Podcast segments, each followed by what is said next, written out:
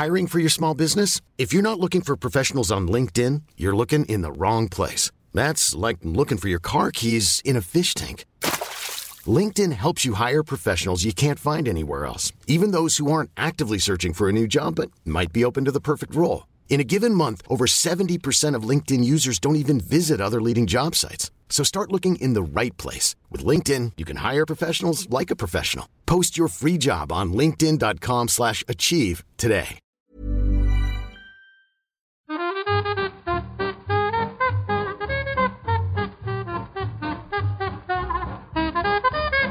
Buenas, amigas y amigos. Bienvenidas, bienvenidos una semana más al podcast Reload, programa sobre videojuegos que hacemos desde anightgames.com.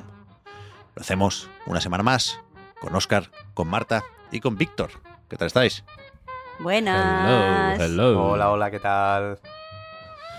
Pues mira, una semana complicada, ¿eh? Compleja, ¿no? Compleja suena mejor que, que complicada. Bueno, Aunque yo creo con que aquí- altibajos suena emocionante. O sea, como que vamos a tratarlos todos así como para arriba, para abajo. Y además es verdad.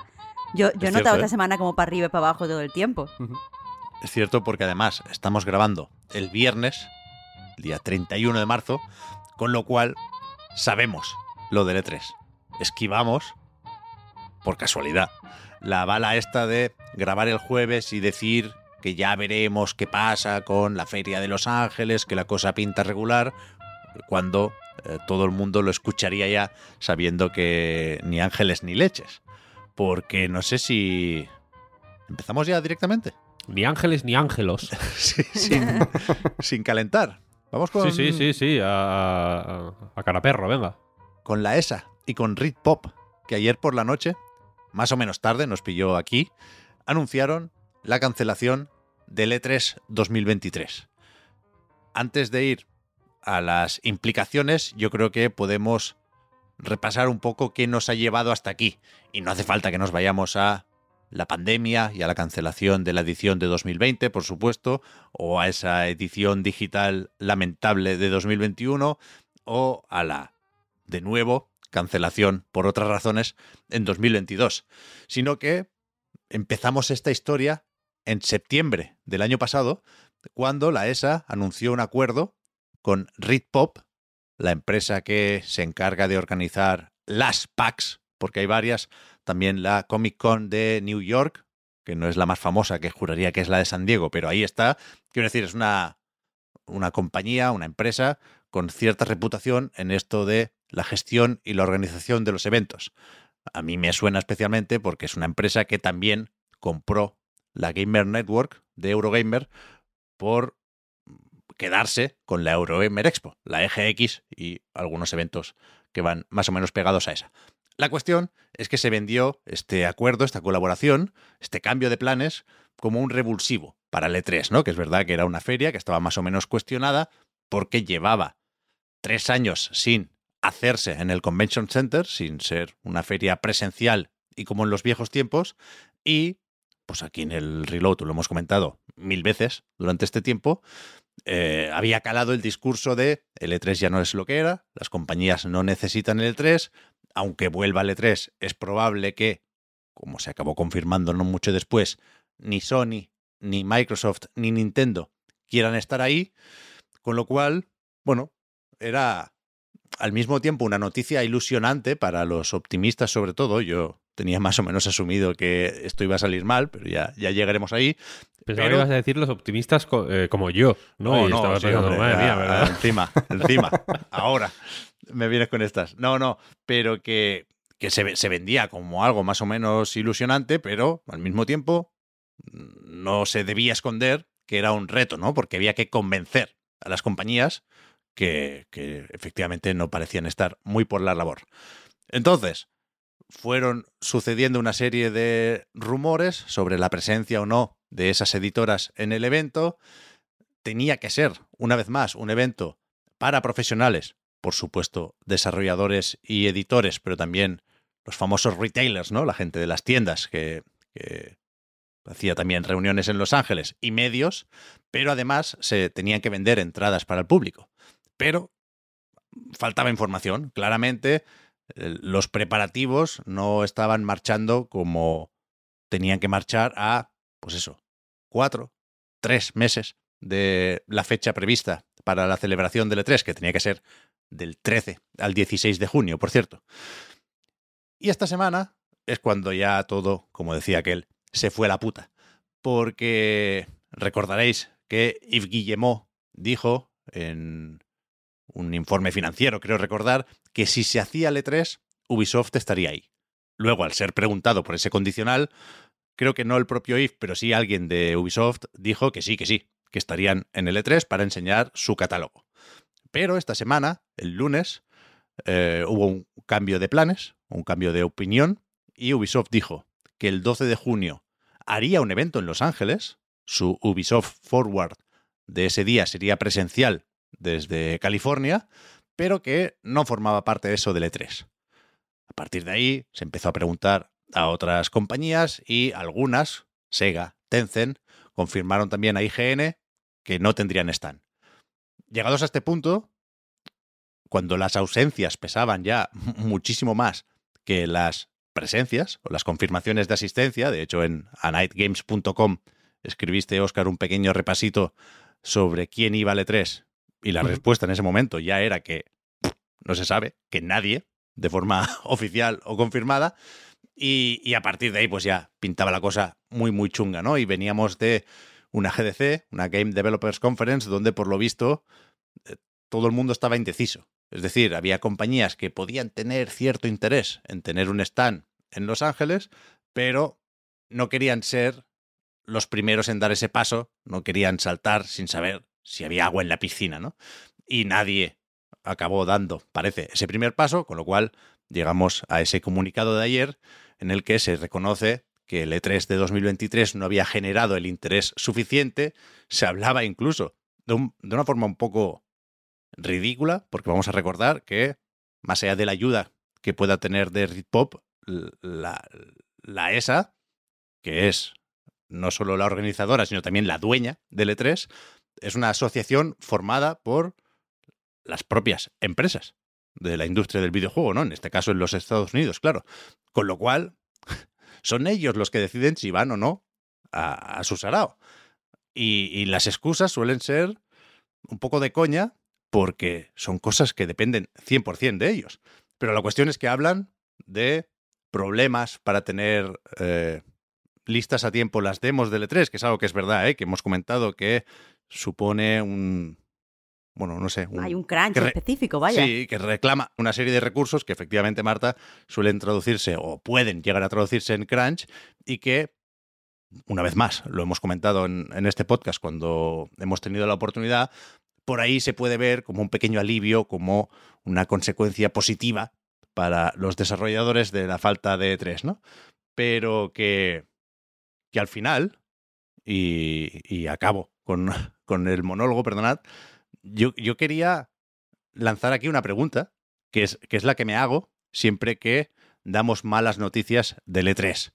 Ya sabéis que a mí me gusta mucho el E3, yo desde casa, desde pequeñito, ¿no?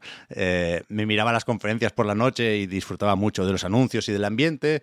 Yo creo de verdad eh, que tiene o que tenía un papel importante en esta industria, que era una forma muy evidente de generar un tipo más o menos concreto de afición por el videojuego.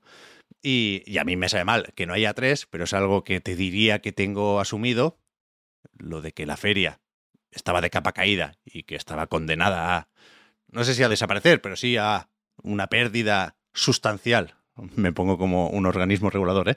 de la relevancia desde que filtró los datos de los asistentes en ediciones anteriores, ¿no? Quiero decir, tenían un jaleo montado de cojones y cuando llegó la pandemia, pues lo que faltaba, ¿no?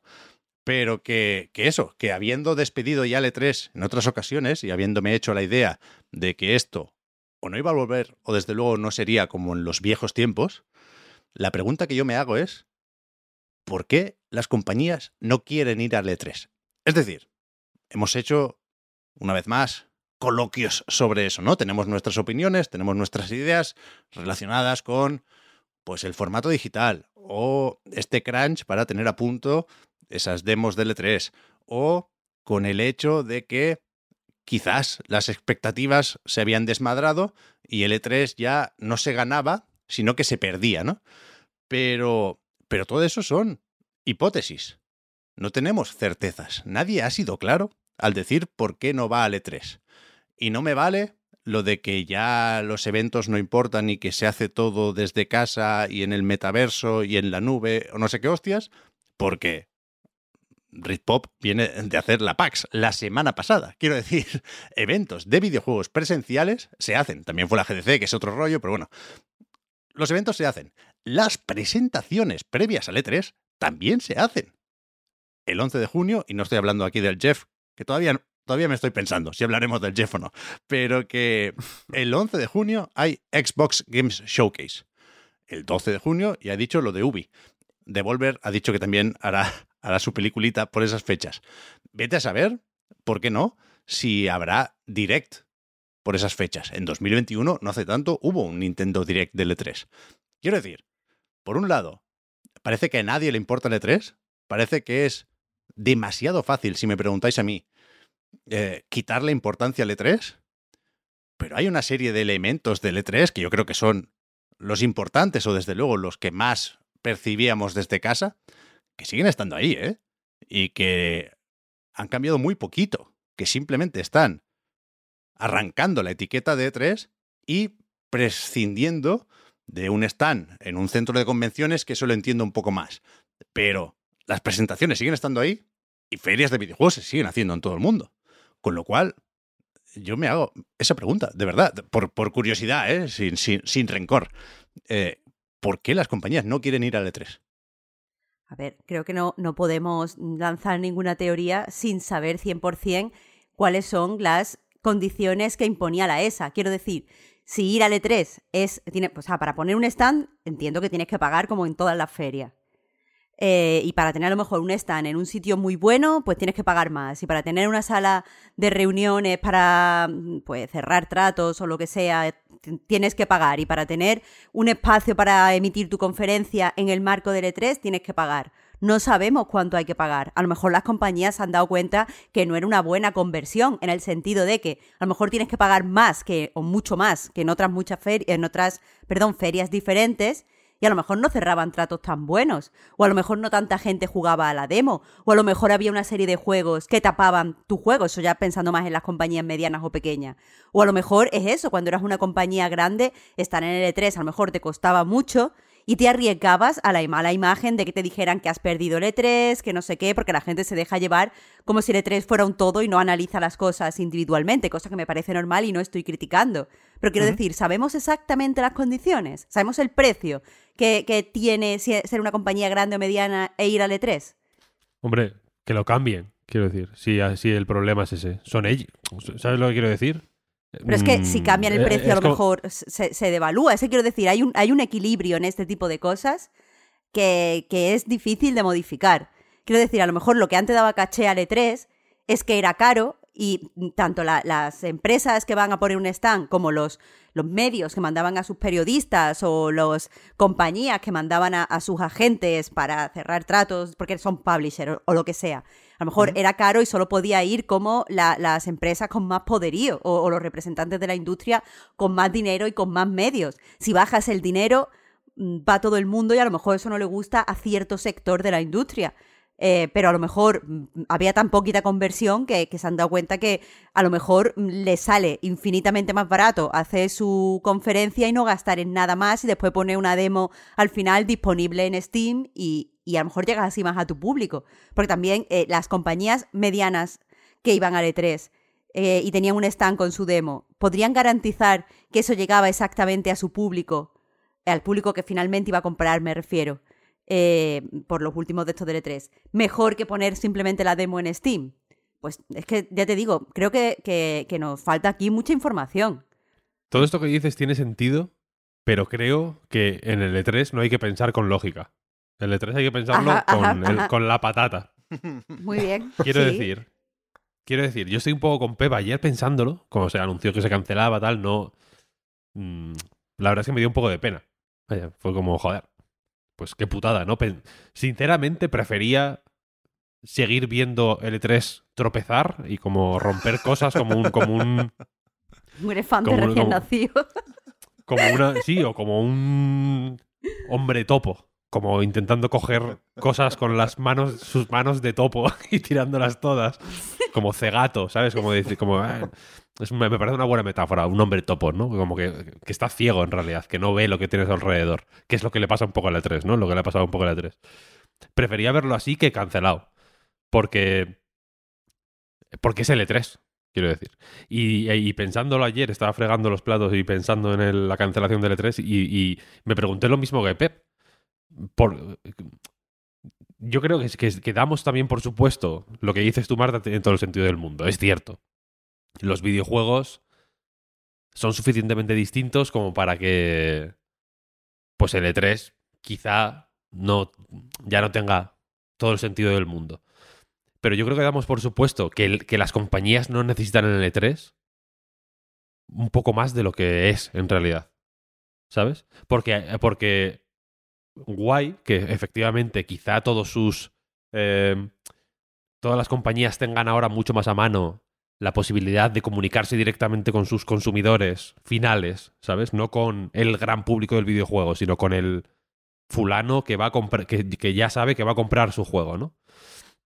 Y que puedan controlar mucho más el mensaje y que no tengan que entrar en competición con otros actores de la industria, etcétera, etcétera. Todas estas cosas son ciertas, pero es que todos esos eventos son una mierda, son cutres, Sí, sí. no molan, son, son, son O sea, patéticos. Quiero decir, es como si cambias el fútbol por una especie de, de competición de, ¿no? de chapas ahí que de, de- de tu barrio ¿no? y, te, y te lo ponen por la tele y piensas y, y dicen no no no es que con esto en vez de tener un partido de fútbol a la semana con la con nuestra nueva mm, FIFA chapas vamos a poder, vais a poder tener siete a la semana de estos pero es que son una mierda es que no quiero ver siete de estos no quiero ver ni uno quiero decir ya ya o sea eh, y, y quiero decir, ya estamos un poco en ese punto de, de que no queremos ver ni un evento de estos. El único que queremos ver es el Summer Game Fest, que es que no es la evolución del E3, como piensa o como insinúa todo el rato Geoff Keighley, pero es lo más Desde luego. parecido que tenemos. Entonces,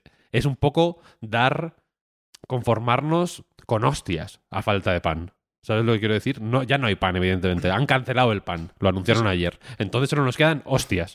Y, y, nos conformamos, y está bien, al final eh, entiendo que no es una... No estoy llamando aquí a una revuelta popular para que traigan el E3 de vuelta, pero sí yo creo que las compañías mm, pierden también con esto, pierden caché, pierden relevancia, que, que, mm, que las cosas, mm, que igual era demasiado caro, etcétera, etcétera, etcétera, per- feno- perfecto, gastad el dinero en esa mierda. Que, quiero decir, que, me estás contando? ¿Que ¿Tengo yo que sentir pena porque Bobby Kotick eh, no invierta 8.000 dólares al día en, en- en tener un espacio de mierda de, de, de 4 metros cuadrados para enseñar el Call of Duty?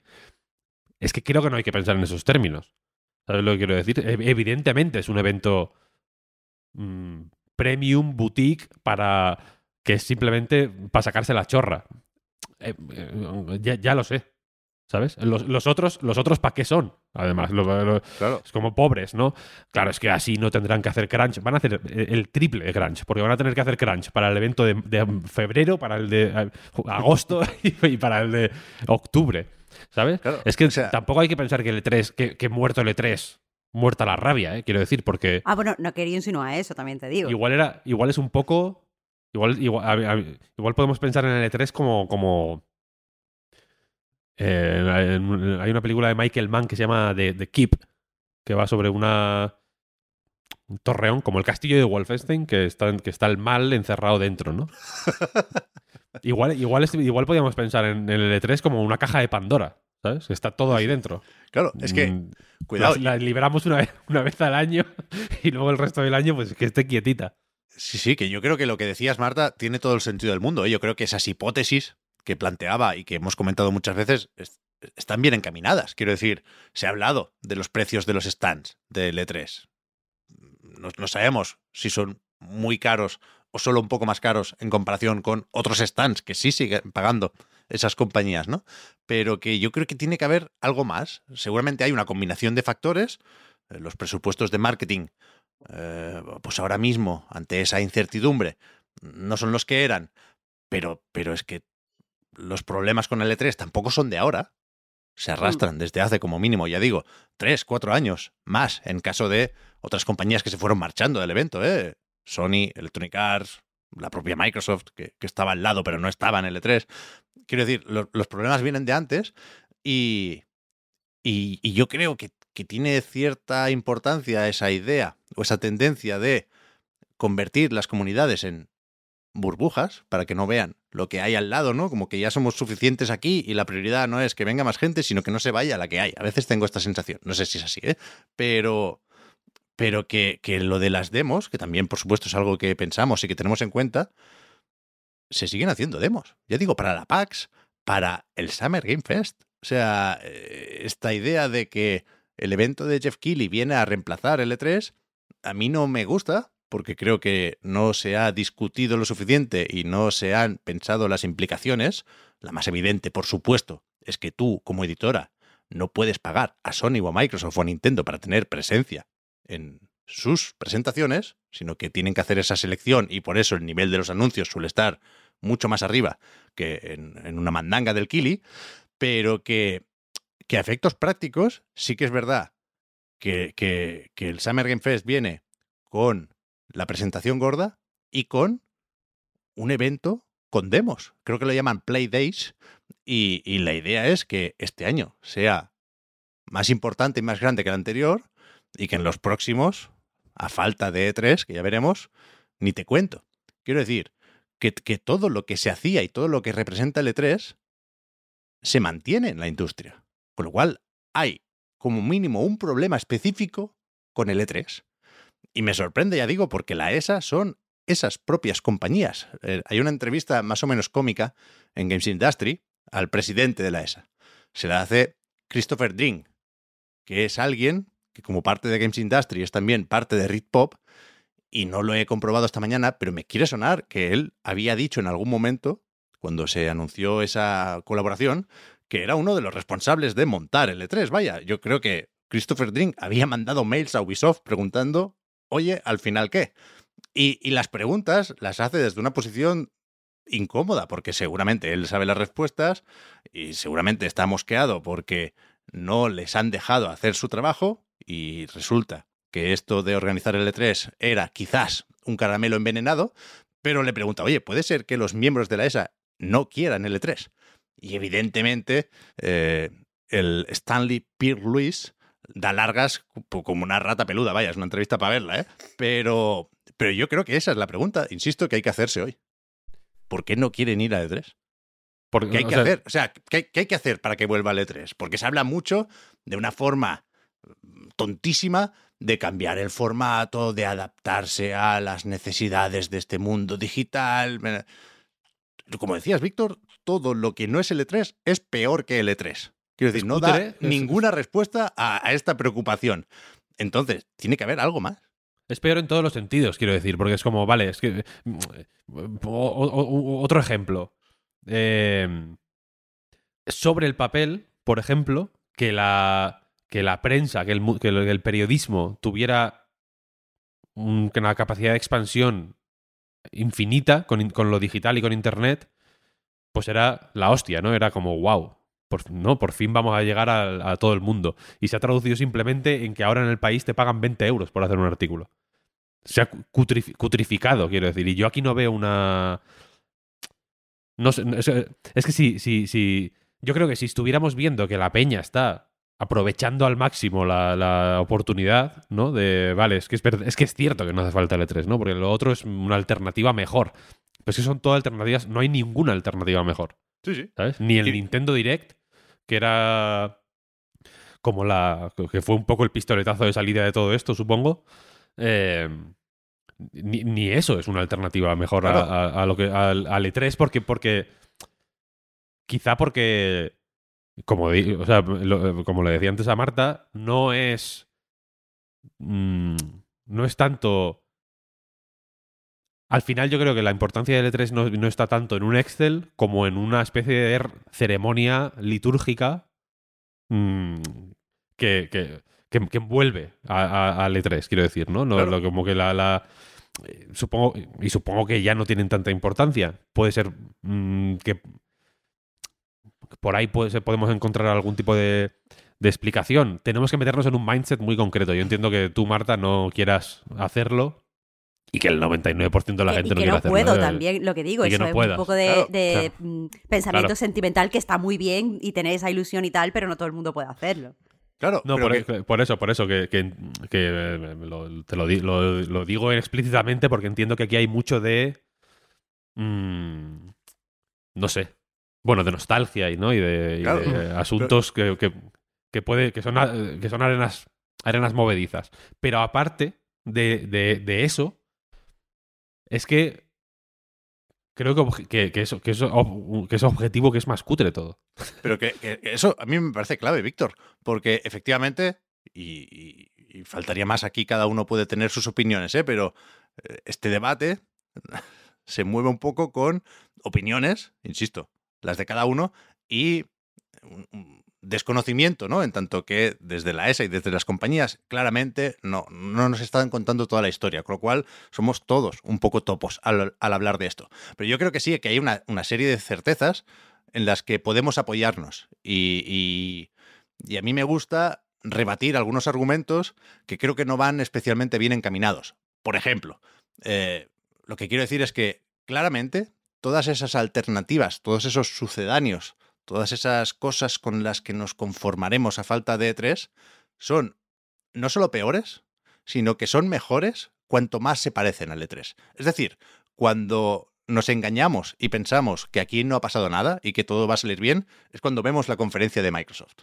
El Xbox, el año pasado era Bethesda, este año parece que no, que ya está integrado porque viene después el Starfield Direct, ¿eh? tampoco nos olvidamos de eso. Pero el Xbox Games Showcase es lo más parecido a una conferencia de L3 que nos queda. Y lo disfrutamos como animales.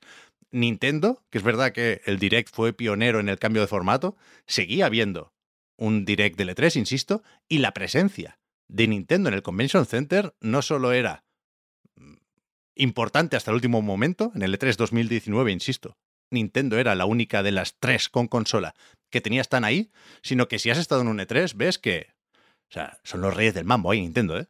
En ese stand, no sé cuánto cuesta, Marta, pero te aseguro que le sale rentable. Porque la gente va de cabeza, porque se disfruta jugando los juegos de Nintendo a lo puto loco, porque lo tienen súper bien montado, porque hacen una de entrevistas y de presentaciones por minuto que es espectacular. O sea, es un engranaje perfectamente engrasado, el de Nintendo en el E3. Quiero decir que, que es verdad que cambió el formato de sus conferencias, pero el interés en la feria lo tenía y lo representaba como nadie. Así que cuidado. Casi todo es opinable, pero, pero hay cosas que no son verdad. Lo de decir que a nadie le importaba el E3 desde hace millones de años es falso. Con lo cual, yo quiero que, quiero que me lo cuenten por saber. No pasa nada. Ya digo, llevo dos, tres años mentalizándome de que o no habrá tres o no será lo que era. No pasa nada. La vida sigue. Pero me gustaría saber la verdad o, o- o la historia completa. Eh, Ahora, ahora falta, ahora falta eso. mm, una crónica de, de hechos que está pasando aquí. Porque lo del interés, a mí lo del interés, por ejemplo, me resultó. Según como lo leas, ¿no? Es como el E3 no, no consiguió eh, tener el interés que. pues como, pero si es que sois vosotros, cabrones, los Claro, que tenéis claro, que. Los que no habéis demostrado el interés, ¿no? Porque la peña estaba interesada. Lo que dices tú de que. de que. De que cuanto más se parecen las cosas al E3, más nos interesan, mm, creo que es bastante impepinable. Y por eso me mencionaba antes el Summer Game Fest. Es lo más similar, y Geoff se encarga de ello, al E3 que, que, mm, que se va a celebrar en tanto que reunión de todas las compañías, entre comillas, luego al final son Focus y, ¿no? y, y Nacon, no pasa nada, pues vamos, vamos con ello. Pero, pero ese, ese, ese- esa liturgia, ¿no? Que es que alguna importancia tendrá o alguna lectura tiene que tener, eh, es lo que hace que el Summer Game Fest destaque mm, frente a la mayoría de eventos de ese estilo, ¿no? ¿Qué va a pasar con el PC Gaming Show, Marta, ahora? Aquí, aquí me tienes que decir tú que... ¿No? Que habrá que hacerlo. Creo que está confirmado ella. Se perderá, se perderá, porque fuera del E3, pues se perderá. Se perderá como lágrimas en la lluvia. yo en, realidad estoy. Yo estoy con Marta. O sea, eh, el, punto de vista, la perspectiva que, tiene Marta, yo creo que se parece un poco más a, la que puedo tener yo. Ni que sea porque yo también llevo menos tiempo aquí, ¿no? Trabajando como tal en, dentro de lo que sería la industria, aunque sea desde la prensa. Y, mira que yo realmente desde hace unos años seguía también L3 y, he quedado muchas veces con amigos eh, de madrugada en alguna casa o lo que sea para, para ver eventos y, todo esto. Creo que tenía un, un, punto ceremonial, como decías, que, que, es muy guay. Pero yo creo que, que también es fácil pecar de, de nostálgico, como, como decía, como decía Víctor. Está claro, ¿eh? Em, al final, o sea, entiendo eh, perfectamente lo que decís del punto cutre. Todo tiene un punto más cutre que no sea L3 en, este momento, pero también eh, la sensación que tengo es que este del cutrerío y de las hojas de Excel, yo creo que si, si para Microsoft, para Sony, para Nintendo eh, está por delante la, hoja de Excel que el, que el cutrerío, no se lo van a pensar, eh, quiero decir. por mucho que, que, lo que puedan hacer ellos sea menos potente o tenga menos caché, yo creo que sigue estando todo dentro del, marco y por eso el E3 y no otros, es, la sensación que tengo yo. Del marco de que es el evento grande del año y se interpreta como el evento grande del año. Y ahí es precisamente, y no en los demás eventos, donde quieren medir em, ese tono, ¿no? Ese mensaje que, que, decía, es establecer sus propios tiempos, no tener que competir contra otros necesariamente y, bueno, y a nivel económico. O sea, al final es, es eso. Yo creo que las hojas de Excel por mucho que, eso, que, insistamos con, la nostalgia, y, para mí mismo también tiene, tiene un punto de eso en realidad, eh, las hojas de Excel y las cuentas que, que les salen y, lo que les merece la pena al final hacerlo de una forma o de otra, es lo que yo creo que les acaba marcando la diferencia. Yo no creo que, a nivel de impacto, eh, eh, me refiero a efectos prácticos, a lo mejor en ese momento, en junio, estamos todos mucho más a tope en el, momento que está el E3, pero en, el momento de hacer cuentas en, en junio, ¿no? O en junio del año siguiente, en el caso de Microsoft por cómo funcionan sus años fiscales, yo no creo que, haya más diferencia en, ese sentido, ¿no? Eh, lo único que se ahorran es, eh, es problemas por, por, lo que implica el E3 y lo que implica adaptarse a sus, a sus, a sus condiciones, ¿no? Al final. Claro, y que lo del cruterío es bastante relativo. O sea, Pep, a ti te puede parecer muy, muy glamuroso eh, o mm, otra palabra positiva, no tiene por qué ser esa, que el stand de Nintendo esté lleno de gente y la gente esté entusiasmada y estén jugando a las demos y todo este tipo de cosas, te puede parecer algo de están ganando, mira qué entusiasmo, mira qué bonito, pero es que a lo mejor Nintendo eh, eh, al final vende los mismos juegos, teniendo allí el stand que no, y dice, mira, es que lo de ganar es no tener que invertir en desplazar allí a los equipos, no tener que invertir en pues entrenar a la gente que va hasta allí en el propio stand eh, para lo que sea, no invertir en seguridad del stand, en diseño del stand, en todo este tipo de, de cosas. Nos quitamos de problemas, vamos a vender literalmente los mismos juegos. Incluso si miramos a lo mejor quién juega las demos, a lo mejor lo juega más gente si lo decimos en un evento entre comillas, cutre, eh, pues ya está la demo de no sé qué, bájatela. A lo mejor lo juega más gente así. Que, que, que sí, yo también, yo, yo, sé en qué sentido estáis diciendo cutre y lo comparto. Eh, creo que luce más en foto tener un stand con colas. Pero es que a lo mejor para los accionistas lo que es cutre es eh, estar allí clavado a lo analógico cuando no va a tener ningún impacto en los Marios o en los Zeldas que se va a vender. Cuidado, yo cuando hablamos de cutrerío yo creo que no nos referimos necesariamente a las formas. Y al poner muchas luces y mucho brilli brilli y que venga Keanu Reeves, que Keanu Reeves o Paul McCartney pueden venir a, cualquier otra presentación. ¿eh? Yo, hablo de, pues eso, relevancia o impacto de los anuncios, visualizaciones, si queréis, de, de los tráileres y de los vídeos promocionales, y después de la relevancia y una vez más el impacto y el tiempo que se queda ahí, el mensaje o el discurso que sale del E3 en forma de avances, crónicas y comentarios varios, ¿no? Y, creo es que difícil, esto... Pep, mirar eso teniendo en cuenta lo que han cambiado el paradigma desde hace cinco años. Quiero decir, las cifras de hace cinco años no se pueden medir en comparación con unas cifras actuales. Muy difícil, muy difícil, Marta, y por eso me jode ir una vez más a ciegas, ¿eh? Pero creo que hay que plantearse lo que son dudas razonables. Y, yo creo que, sin acusar y señalar y pedir que lo encarcelen, pues creo que es mi responsabilidad no creerme las cifras de audiencia de Jeff Keighley, por ejemplo. Ah, no, no. Y, y quien me diga que lo ven 10 veces más que el E3, yo poder decirle, mira, ahora mismo no tengo tiempo de buscarte las pruebas, pero la intuición nos dice que esto es mentira. Es falso y tenemos que mínimo discutirlo o cuestionarlo, ¿no? Y, y en ese sentido, una vez más, creo que podemos llegar a establecer unos paralelismos entre esto y los discursos que nos llegaban, por ejemplo, esta semana de Electronic Arts de, mira, todo fenomenal, ¿eh? Magnífico. El FIFA 23, récord. Los cromos del foot, ahí como nos la sacamos, ¿eh? Pero vamos a despedir el 6% de la plantilla por si acá. Hostia, entonces igual no va tan bien, ¿no? Take Two, hostia, compramos Finca, mira, nos sobran 12.000 millones de dólares, mira, toma, para ti. Pero Take Two España, si eso lo cerramos. Hostia, no, no hay una fricción, no hay, no hay una chispa que salta ahí, no, no, no, no cansa un poco el discurso triunfalista. Bueno. A mí, a mí me cansa. no, habrá, no, no, habrá esa fuerza aquí en el reload, porque lo, lo, comenté brevemente en el recarga donde lo, lo dijimos como noticia.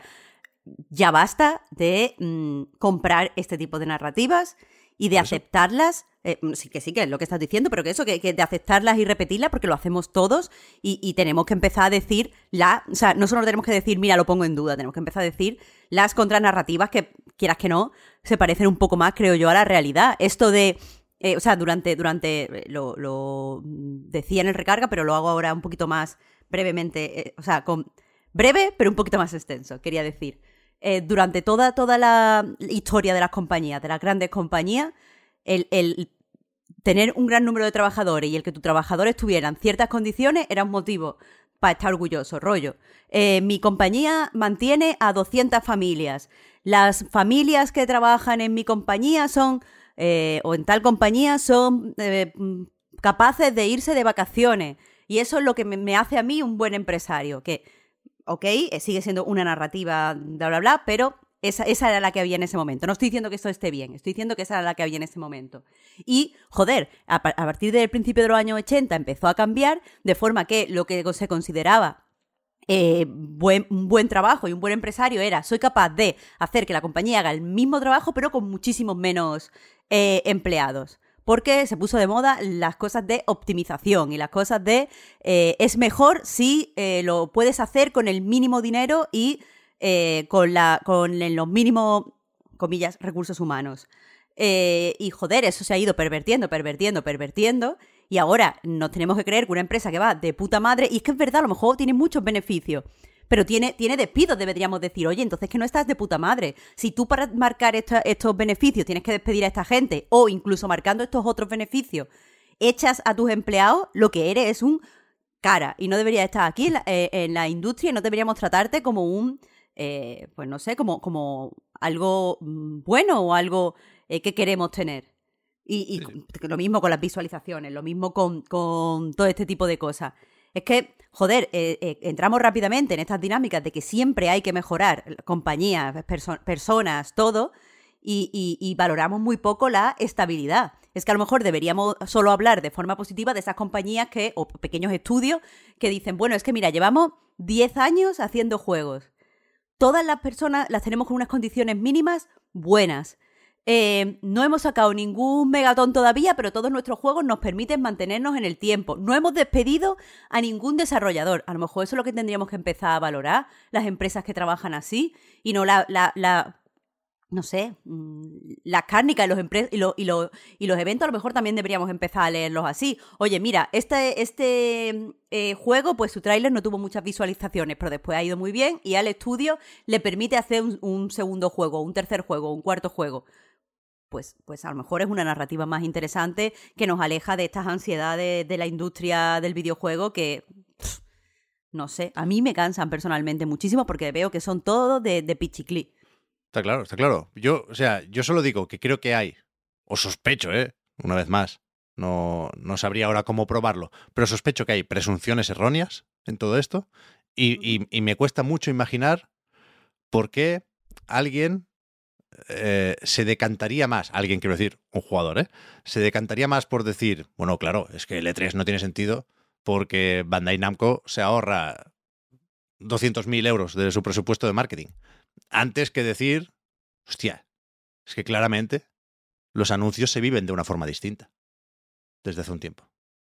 Pero bueno, es verdad que esto tiene muchas implicaciones y si acaso puedo aprovechar para una vez más recomendar Psychodicy, el documental sobre el desarrollo de Psychonauts 2, que evidentemente pasa por el E3 y, ahí se pueden ver, te diría que pros y contras, ¿eh? Lo- lo- los efectos positivos que tienen para un proyecto en cuanto a visibilidad, feedback y demás, pero también es verdad el estrés de tener que llegar a un milestone más que quizás es prescindible. ¿Qué, qué conclusión sacan en el documental? No, no, no spoilers, que sé que a la gente no le gusta, pero Pues- en general. Hay varios puntos de vista, es que es muy distinto No, lo, eh, lo que saca un productor que el- lo que saca Sí. de ahí un diseñador, pero Eso- Quería, yo quería, eh, de hecho, aprovechar, gracias por sacar a colación esto, porque me lo estoy viendo, Psychodicy. Eh, empecé a verlo porque tú lo recomendaste, de hecho. El mismo día que, lo que grabamos ese episodio en el que lo recomendabas al final, eh, me puse a verlo. Y es increíble. un antes y un Eh, después. Para mí es de- eh, un documento histórico. Sí, sí, sí, sí. Y precisamente porque no hay conclusiones. Porque, por ejemplo, en el segundo episodio, creo que es, hablan del crunch, ya. Entran muy, muy rápido. A, a hablar del crunch, del, o, o en el primero incluso, ¿no? Del, del, Psychonauts, del Psychonauts 1. Uno. Sí. Ya no del 2, ¿eh? Del primero. Que tienen material grabado a, a cholón y es un... Para, para, para un nostálgico, vaya, yo me, me voy a re- me voy a reconocer como nostálgico porque tampoco tiene sentido no, ¿no? Eh, maquillarlo esto. Eh, es, es un tesoro, vaya. Una Sí, cosa es un caramelo. Y, y hablan del crunch de una manera hiper completa, si me preguntas a mí, porque evidentemente hay una serie de... O sea, es una, es una mm, serie, digamos, un documental publicado en el año 2023 de nuestro señor, ¿no? El, el crunch mm, sabe- sabemos ya lo que es, ¿no? Y qué consecuencias tiene y, hay una, eh, digamos, una o varias narrativas más o menos eh, mm, eh, estándar, ¿no? Que, que hemos convenido entre todos que son estándar y que con las que podemos estar más de acuerdo o menos, que están en el documental, pero luego hay, una, hay un montón de matices en- según el momento del proyecto, según la persona con la que hablan, según la persona que recuerda cómo fue aquello, porque evidentemente hay mucho de, mm, de recordar esa época, que fue hace la de Dios, de, año, de tiempo, vaya, hay gente que, que, que reconoce que no lo recuerda mucho ni siquiera, ¿no? Que, Sí, que son, sí, son sí. recuerdos de, bueno, de hace, de hace mucho tiempo y que recuerdan como sensaciones, simplemente, ¿no? Como que no recuerdan ni momentos concretos. Y eso pasa en toda la serie. Es un... Yo al principio pensaba, joder, vaya coñazo que sean 30 capítulos o 32, no sé cuántos son, una barbaridad, de una, de una hora cada uno. Es como esto que, que pollas es, Juego de Tronos de pronto. Pero es que se lo usan cada minuto, no hay ni, no hay ni un minuto eh, de, de paja, es increíble. O sea, ¿no? O sea, ¿Cómo puede ser? Que, que, ¿no? que una temporada de... Que el Señor de los Anillos, los Anillos de Poder, que son ocho capítulos, tenga siete horas de relleno. y esto que son 32 capítulos no tenga ni un segundo de relleno. Sí, Que sí. todo sea mm, carne, ¿eh? O sea, es increíble. Es muy guay. es muy Espectacular, muy, muy recomendable esta, esta serie. Yo creo que te la tendrías que ver, Marta, porque te molaría. Sí. Aparte, a, a no nivel lo dudo, narrativo, no lo dudo. a, a nivel puramente narrativo, es intensísima. Una cosa brutal. Sí, sí. Yo, eh, mira, solo podría llegar a negociar eso. Si nos quitan el E3, que nos den más documentales. Que nos hagan documentales de todo, efe- efectivamente. Me molaría. El de. Estoy esperando a terminarme este para ver el de Sea of Thieves, Ya, que también dicen que está. Que Mm. también dicen que está guay. Y ojalá, ojalá documentales de, de- con 50 horas de, de- Sí, sí. de- ¿no? de- del desarrollo de cada juego. Sí, sí. ¿Algo más del E3 entonces? ¿Del Jeff Keighley hay algo que decir? Vaya tela, ¿eh? Pero es como. ¿Tú has visto el padrino, Pep? Sí, claro. La ESA es, el, la ESA es como el, el padrino, evidentemente. Es una cosa que tiene sus códigos y que tiene sus tal y que acaba como el Rosario de la Aurora siempre. Acaba como el Rosario de la Aurora. Y, y Geoff Keighley es como. Llega un barco. Llega un barco a la ciudad. Y llega un jovencito de una familia de Sicilia que tiene grandes ilusiones. Quiere el, el sueño ¿no? El sueño americano, ¿no? Eh, su familia es pobre, pero él llega como para abrirse camino en la ciudad. Es un chavalito sin escrúpulos. Y, y, ya- y es que es, es el padrino 4. Realmente. Sí, sí. Que, que- que, a ver, que yo no tengo nada en contra de, de Jeff, ¿eh? Y creo que ha hecho muchas cosas bien. Ni siquiera hace falta irse a Game Trailers o a los Game Awards o a Spike, VGX y demás. Nos podemos ir a The Final Hours of Portal. Quiero decir, no creo que sea solo un supervillano, pero sí creo que se cuestiona poco su discurso, que es muy suyo porque le conviene en exceso, pero que, que hostia, hay un- le pierden las formas. Como con el tuit de Iwata, que ayer lo recordaba, creo que Enrique Alonso, que Sí, no, sí, sí. no se lo va a perdonar jamás, efectivamente, pero que, que él Pero es, que es estaba... cla- es- es la pieza clave. Ese tweet es Sí, la sí. pieza clave para, para Ex- entender su, su psique. Sí, Es- sí, es- sí, sí. mm, Hay, que, hay que partir de ese tweet siempre, quiero decir. Cuando hablas de Geoff Keighley tienes que pensar en ese tweet y, a par- y ya construir sobre eso. Pero ese Total, tweet ¿eh? está en la base siempre. Pero que ayer él estaba en los BAFTA. O sea, estaba en una cena de gala con Miyazaki y el resto de representantes de la industria del videojuego, ¿eh? Y el tío me lo imagino con el móvil tuiteando, claro, lo del Summer Game Fest, que puede que tenga un equipo de community managers, por supuesto, ¿eh? Pero Yen- Yendo al baño, ¿no? Él, él estaba pendiente del móvil y es en plan, mira, justo ahora, espérate a mañana, colega, ya sabemos, es que una vez más, ya sabíamos lo del día 8. Ya, mira, que le quieres poner unos ojillos al DLC o a la expansión del Cyberpunk, pues fenomenal, pero, pero, toma, tómate un descansito, espera, duerme, duerme, consúltalo con la almohada y mañana nos lo cuentas todo. Pero es que no puede, no puede evitarlo el cabrón, ¿eh? No puede evitarlo. Hay, hay dos opciones para mí.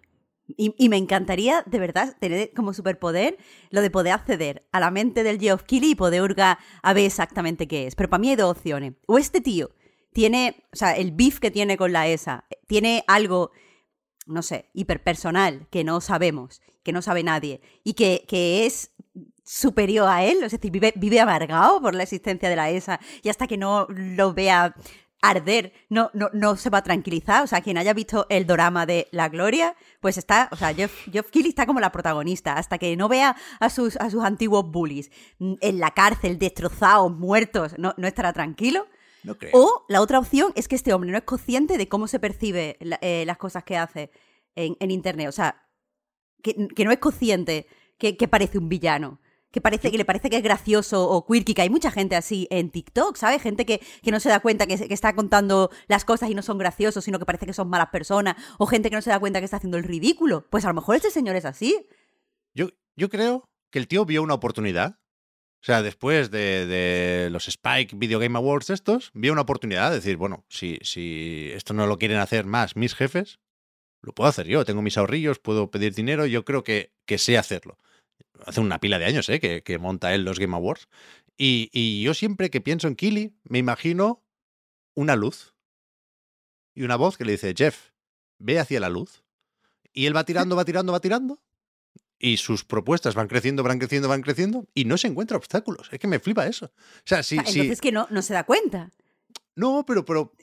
O sea, le viene todo de cara. No sé si- si tiene mucha suerte, si tiene un pacto con el diablo o qué. Pero si eh, eh, la falta, la supuesta falta de interés en el E3 es porque las compañías quieren apostar por sus propios eventos y su propia comunicación, entonces, ¿cómo es que cada vez le mandan más cosas al Jeff? ¿Sabes? O sea, el Summer Game Fest necesariamente. Claro, claro, lo ha hecho muy bien. Por eso lo digo, ¿eh? Porque él ha ido haciendo su trabajo, pero no se ha encontrado los contratiempos que le podíamos presuponer en ese viaje, ¿no? Y, y, y claramente, el Summer Game Fest, que ha sido una mierda, con perdón, desde que existe, y es verdad que hubo un tráiler de Elden Ring, pero es que solo ha habido esto. Y los Opening Night Live y los Game Awards, quiero decir, la media, la nota media de los eventos de Jeff Keighley es muy baja.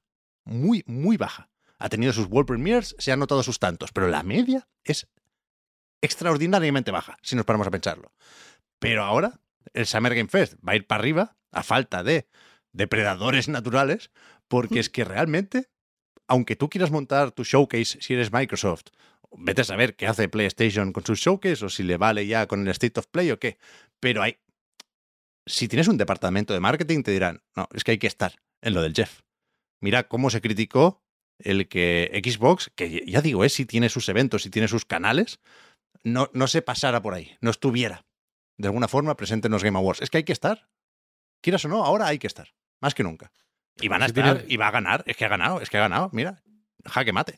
Tiene mucha habilidad el cabrón para disparar al hueco. Ve Mm, Sí, el tal hueco cual, tal cual. Y tiene, mucha, y tiene mucha. Tiene demasiada habilidad. Lo de Iwata fue un. Vio un hueco. Ay, Quiero decir que los huecos están, existen. Tú tienes que saber a cuáles disparar y a cuáles no. También. Pero- esto, no es, esto no es tan fácil como ver el hueco y disparar. O sea, me refiero que, lo aprove- que, que él aprovecha todo y es tan cansino porque cualquier... O sea, yo ayer cuando, vi- cuando se anunció lo del E3 me metí a Twitter y no tuve ni que ir a buscarle en, el, en, el, Claro. en, esta, en esta página delirante ahora de para, Para ti. Sí, completamente. Me salía hace siete minutos Geoff Keighley en plan el Summer Game Fest el Duke celebrará el 8 de tal. Ah, no, y el tweet es verdad de él de, con 15 años. Con Duke, con Duke Nukem, himself. Eh, y, y- y- y es que hay que. O sea, hay Ya digo, la- esta. Hay una serie de protocolos, quiero decir, que él ha. Es como, como cuando le dices a Open. a ChatGPT que, que, ¿no? que, deje, que deje de lado las. Su, su ética, ¿no? En plan, a partir de aquí. mm, to- todo vale, ¿no? Él es eso, un chat GPT sin, sin protocolos, de, que no, no atienda a las leyes de la robótica. ¿Sabes? Y entonces, pues ve el hueco y dice, vale, Iwata. Fenomenal, Iwata siempre me dijo que el Summer Game Fest era lo mejor.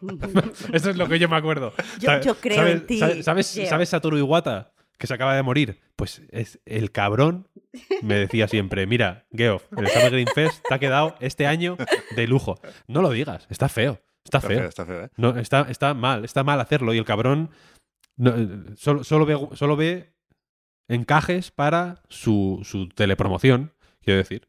Pero que, es que por eso es un malo de película. ¿Quién era? ¿El agente Smith? El que decía lo del el- el sonido de lo inevitable, ¿no? Es inevitable. Jeff Keighley.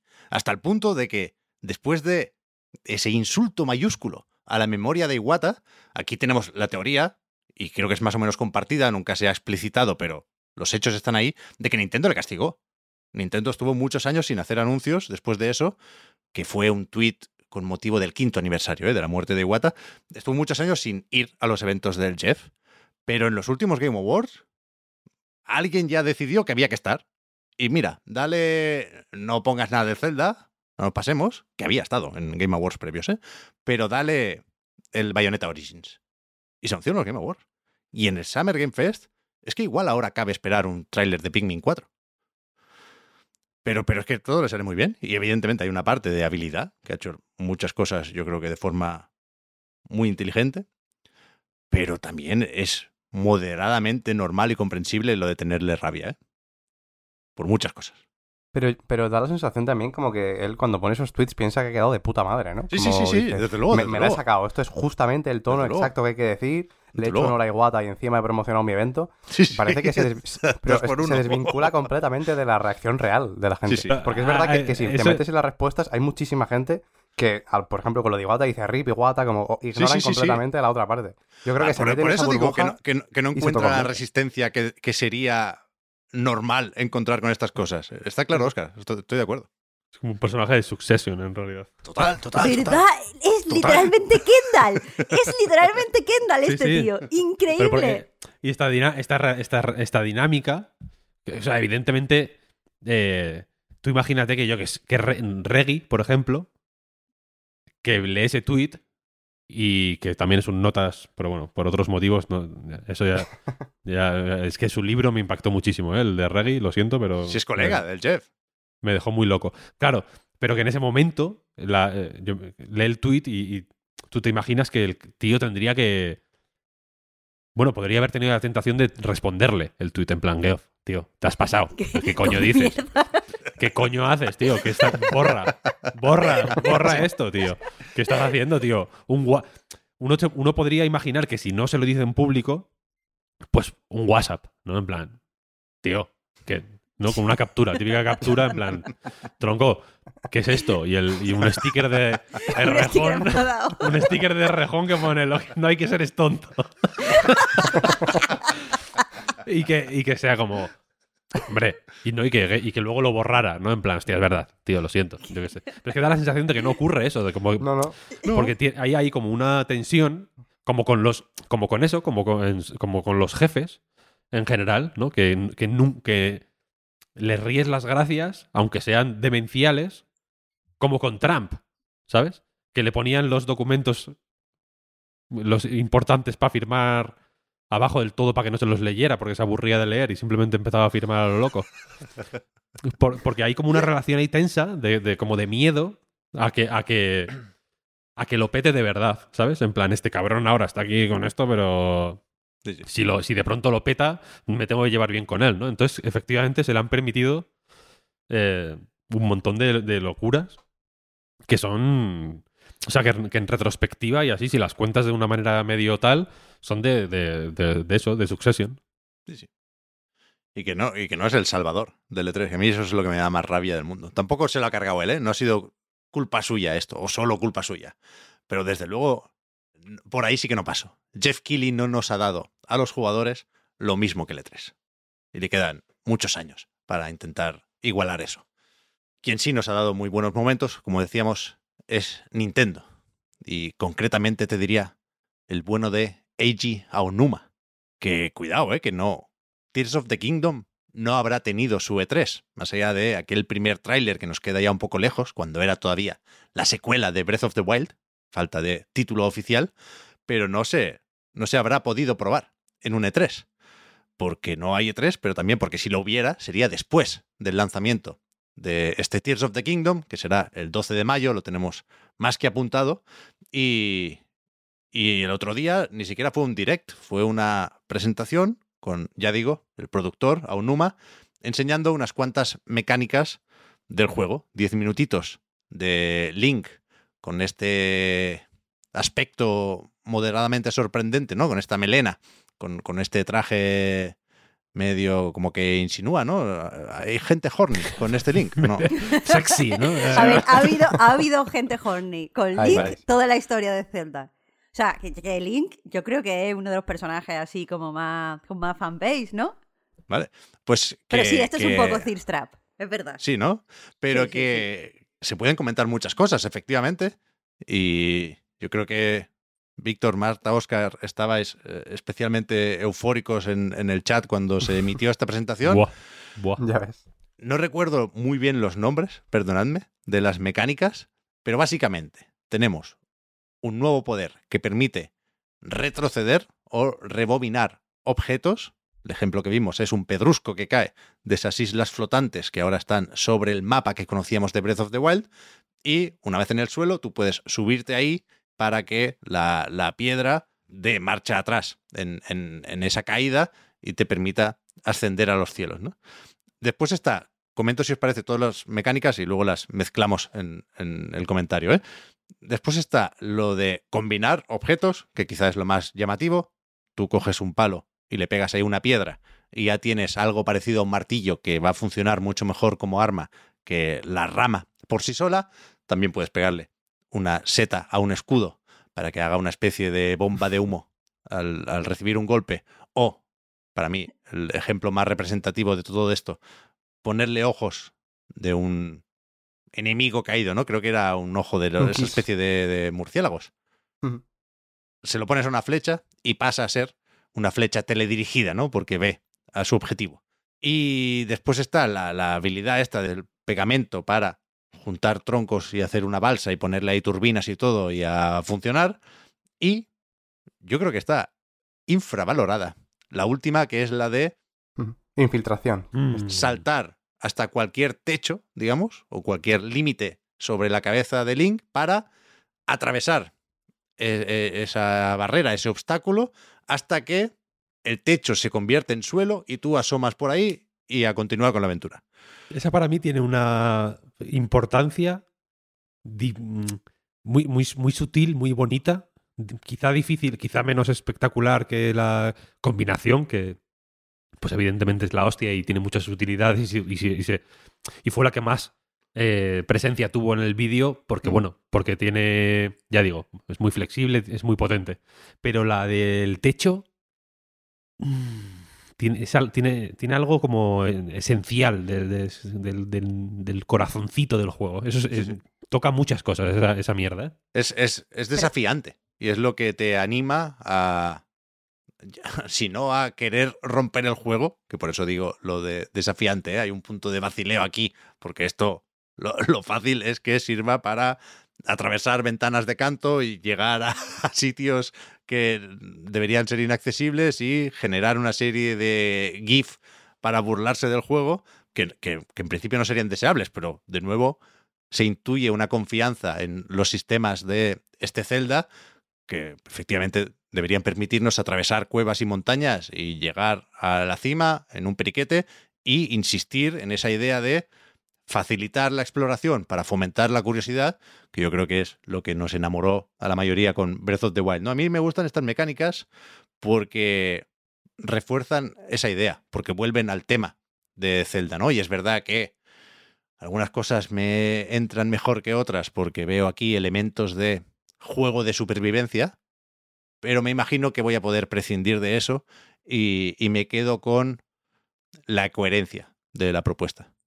Pues os digo una cosa, compas, me tenéis que explicar por qué os mola tanto y qué corazoncito le veis a lo de atravesar eh, los techos, porque sí, eh, a mí me, me- yo, estoy, yo estoy eufórica, me gustó mucho todo lo que vi, no menos las turbinas, eh, pero sí que o sea, porque creo que hay otra forma de hacerlo que no es ponerle un motorcito, eso me parece mm, Hmm. visualmente poco interesante. Pero, pero, eh, me gustó, me gustó muchísimo de la combinación cuando le puso la seta al escudo en el vídeo. Es que me, hizo una gracia increíble. Eh, me- cuando le puso la hoja a, la, a la flecha, estaba deseando, antes de lo de lo que comentaba Pep de- del ojo, estaba deseando que disparara a ver qué pasaba, o sea que estimuló un montón mi curiosidad, me encantó.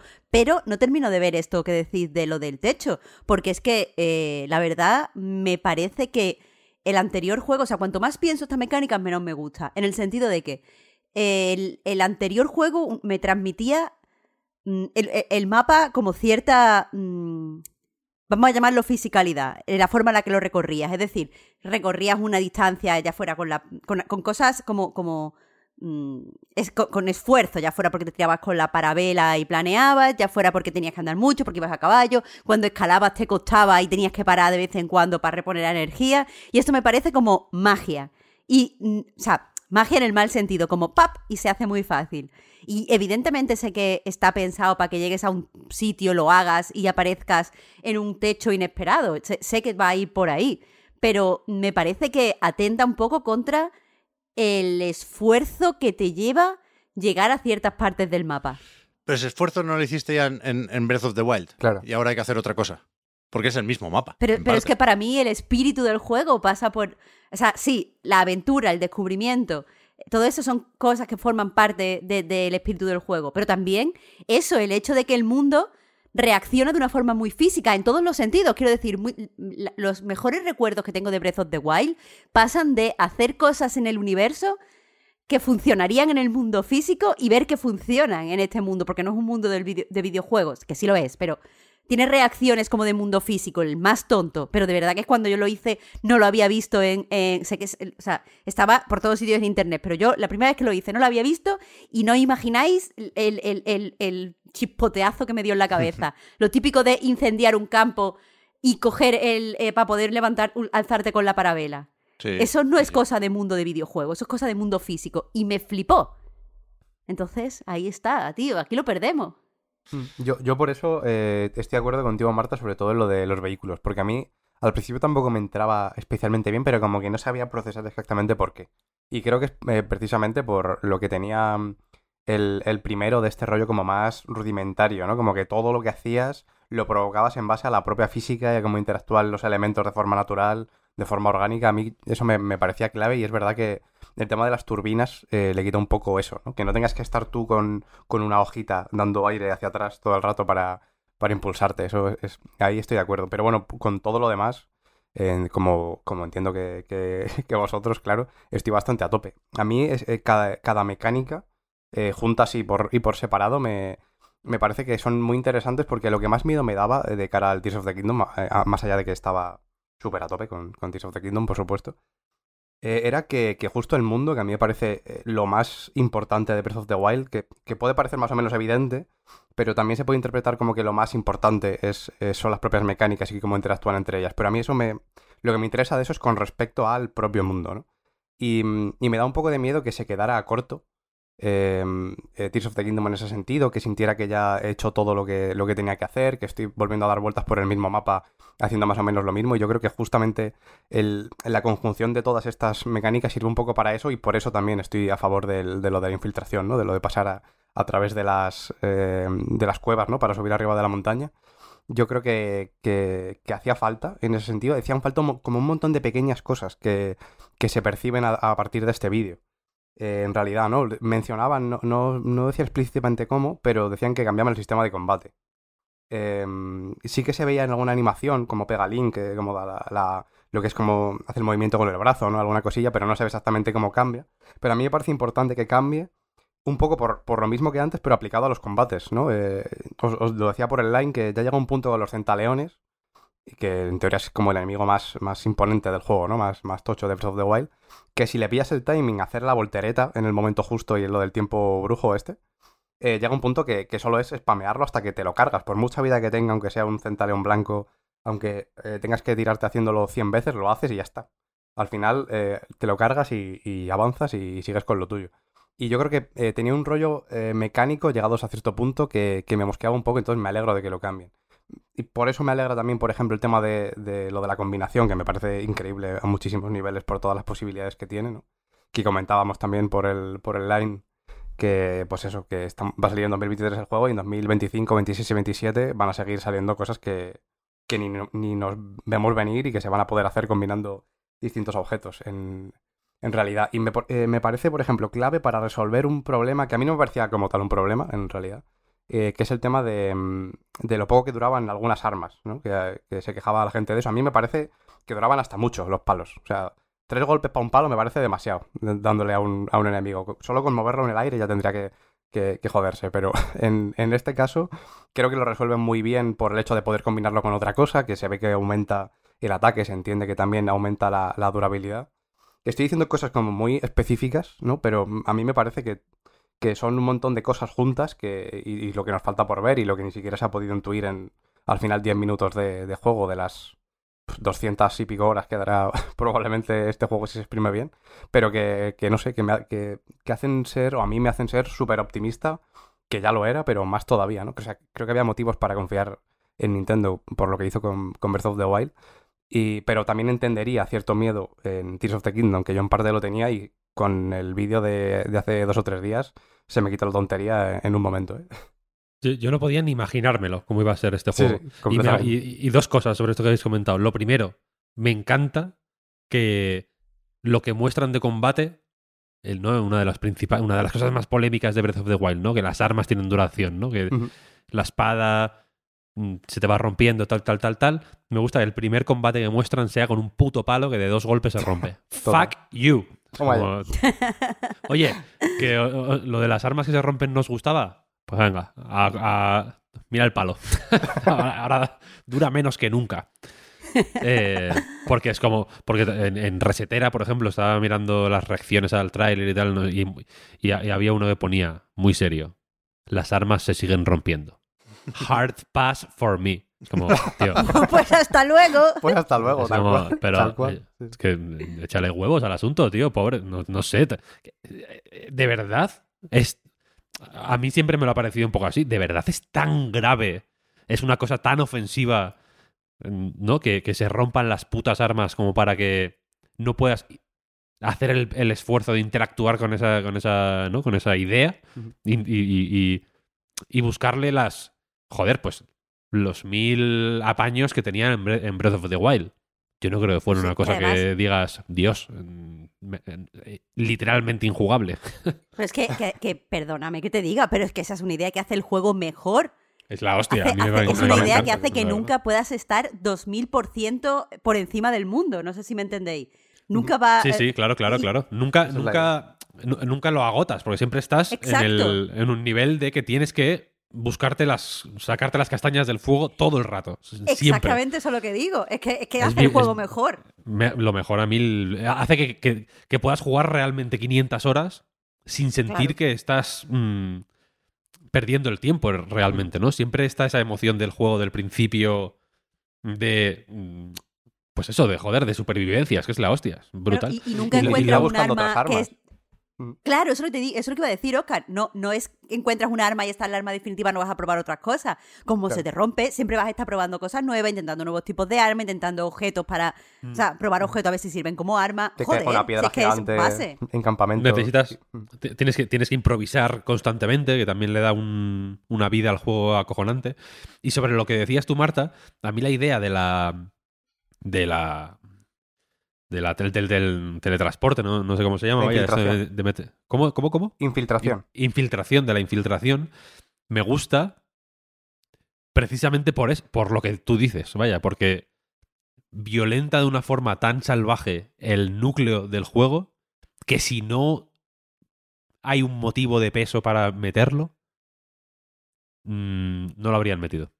¿Sabes? En- en- Me, me da una- me da. Lo veo como un power move de. de sí, sí. Esto es así. Esto es a- ¿Os acordáis de Breath of the Wild? Pues esto es así de tocho.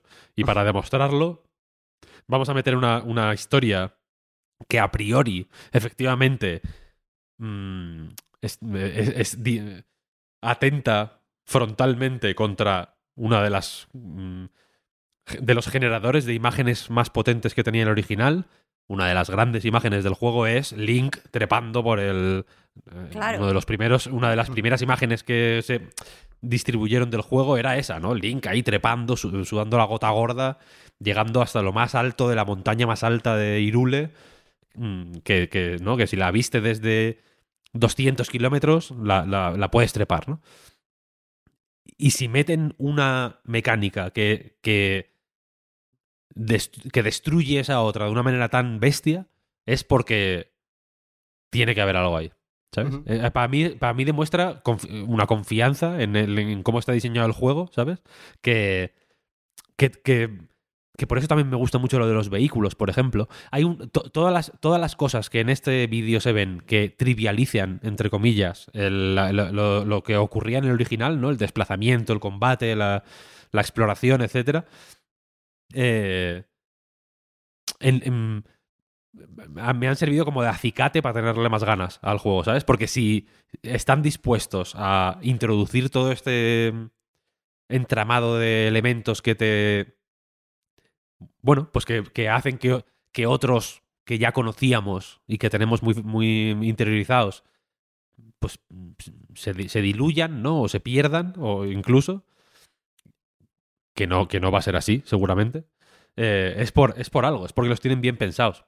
Y es un reto a nivel de diseño de, diseño de mapa tan tocho que es que, que de verdad, mm, cuando lo vi en el vídeo, me, empecé a temblar. O sea, estaba temblando cuando lo, cuando lo empecé a ver. Porque es la típica mierda que es lo que dice Pep, ¿no? Que de pronto te metes ahí en una esquinica, infiltración, y llegas a. Y te metes eh, y llegas al culo de Ganon. Es un glitch que te metes en el culo de Ganon. O alguna mierda así, ¿sabes? Es como. Es, es una movida que.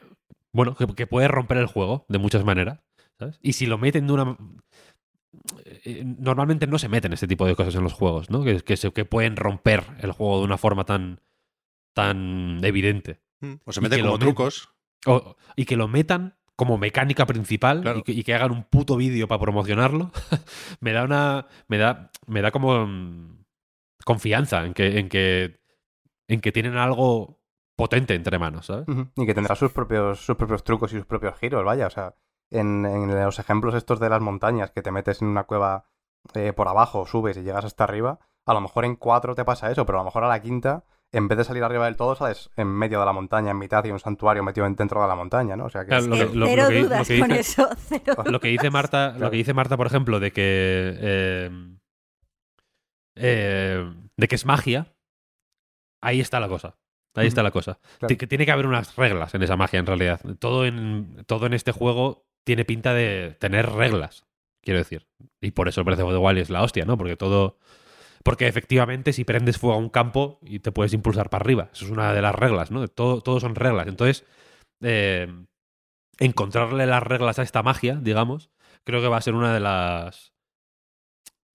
Una de las, de las cosas guays. Y, al- y a la vez. Es un poco caminar mm, en, en la cuerda floja innecesariamente, ¿no? Porque si, si de pronto te metes en una cueva y le intentas hacer la infiltración y te dice. "Ja, pa, pa", No, aquí no. ¿Por qué? Porque la magia aquí no funciona. Porque no, porque hay otro mago. Como, mira, que te den por culo, ¿sabes lo que quiero decir? O sea, que, cu- que cuanto más vulgares sean las formas de limitar esa magia, pues más vulgar va a ser el juego, ¿no? Y, y, y, y- y- y no suelo yo decir esta esto de los juegos de Nintendo, pero si hay un juego mm, próximo que parece que quiere ser sofisticado de cojones, es este. Sí, sí. Pero a un, a un nivel mm, que de verdad que me parece... Es que me, me cuesta hablar sobre esto porque es lo que le decía Marta el otro día, vaya, que, que, me- que el tráiler me dejó sin palabras. Me, o sea, me dejó bloqueado de decir, no, o sea, increíble. No, no puede ser. Quiero jugar a esto mm, durante, durante dos años seguidos. Es que la fe de Víctor es como, como el- la que se tiene dentro de una secta, ¿eh? O sea que yo creo que el juego va a ser bueno, que nadie me malinterprete. Yo, yo, yo sé que Víctor puede justificar su- sus creencias basándose en la historia de Nintendo, pero es que de verdad suena como un comido de la cabeza, ¿sabes? Eso de me gusta esta ahora soy- mecánica porque sé que confío, confío. Ahora soy Nintendo otra vez, entonces tengo una confianza absoluta. Vaya, Porque, vaya, y, soy, y vaya. soy- y soy más Nintendero porque ayer intenté ponerme el puto Game Pass en la Steam Deck y, y no lo consigo, Marta, por favor. Me, me vas a tener que hacer un tutorial. Bueno, no lo yo te logro. puedo pasar el vídeo que usé yo. Es que yo he seguido varios vídeos y eh, hay, hay algún- debe haber algún problema con mi, con mi sistema. Pero vaya, que, ah, Bueno, que sí, no, que, no blasfememos, la Steam Deck está muy bien también. que, que, eh, entiendo que es un sectario, pero es que de verdad que me, que me, que me transmitió una confianza en sí mismo ese vídeo que por si, si pensad en el yin y el yang, ¿no? Pues esto sería este vídeo para mí sería lo opuesto al del escuadrón suicida este que estaba todos los- estaba toda la gente como obligada a decir a decir que estaba guay, que Boomerang Man, ¿no? Le podías poner es, es lo, eh, lo- lo contrario. A Unuma le veía eh, como en una burbuja, flotando en el espacio, como, como, como, como un auténtico Buda, una persona iluminada, en paz con, con, con todo, Sí, sí. sab- sabiendo que, plan, mirad lo que tengo, mirad lo que os voy a enseñar. Es que este vídeo debería tener el clásico aviso ya del principio de se recomienda disfrutar de la experiencia con auriculares. Porque escuchar a Unuma, escucharle jugar sin entender una palabra de lo que dice en japonés, por supuesto, ¿eh? Cuando Pero, se ríe y todo. Claro, es escucharle jugar es un gusto. La narrativa Brutal. que le da, ¿no? Como es que estoy mayor, no, no acierto bien a, a los pájaros desde lejos. Voy a ver No, si... no, pero yo hablo de las onomatopeyas, Oscar, del uh. O sea, lo está disfrutando, eso no se puede falsear. Sí, sí. Y, y aquí se pueden pensar en muchas cosas, ¿eh? Yo pienso en algunas, por supuesto, y seguramente se me escapan otras.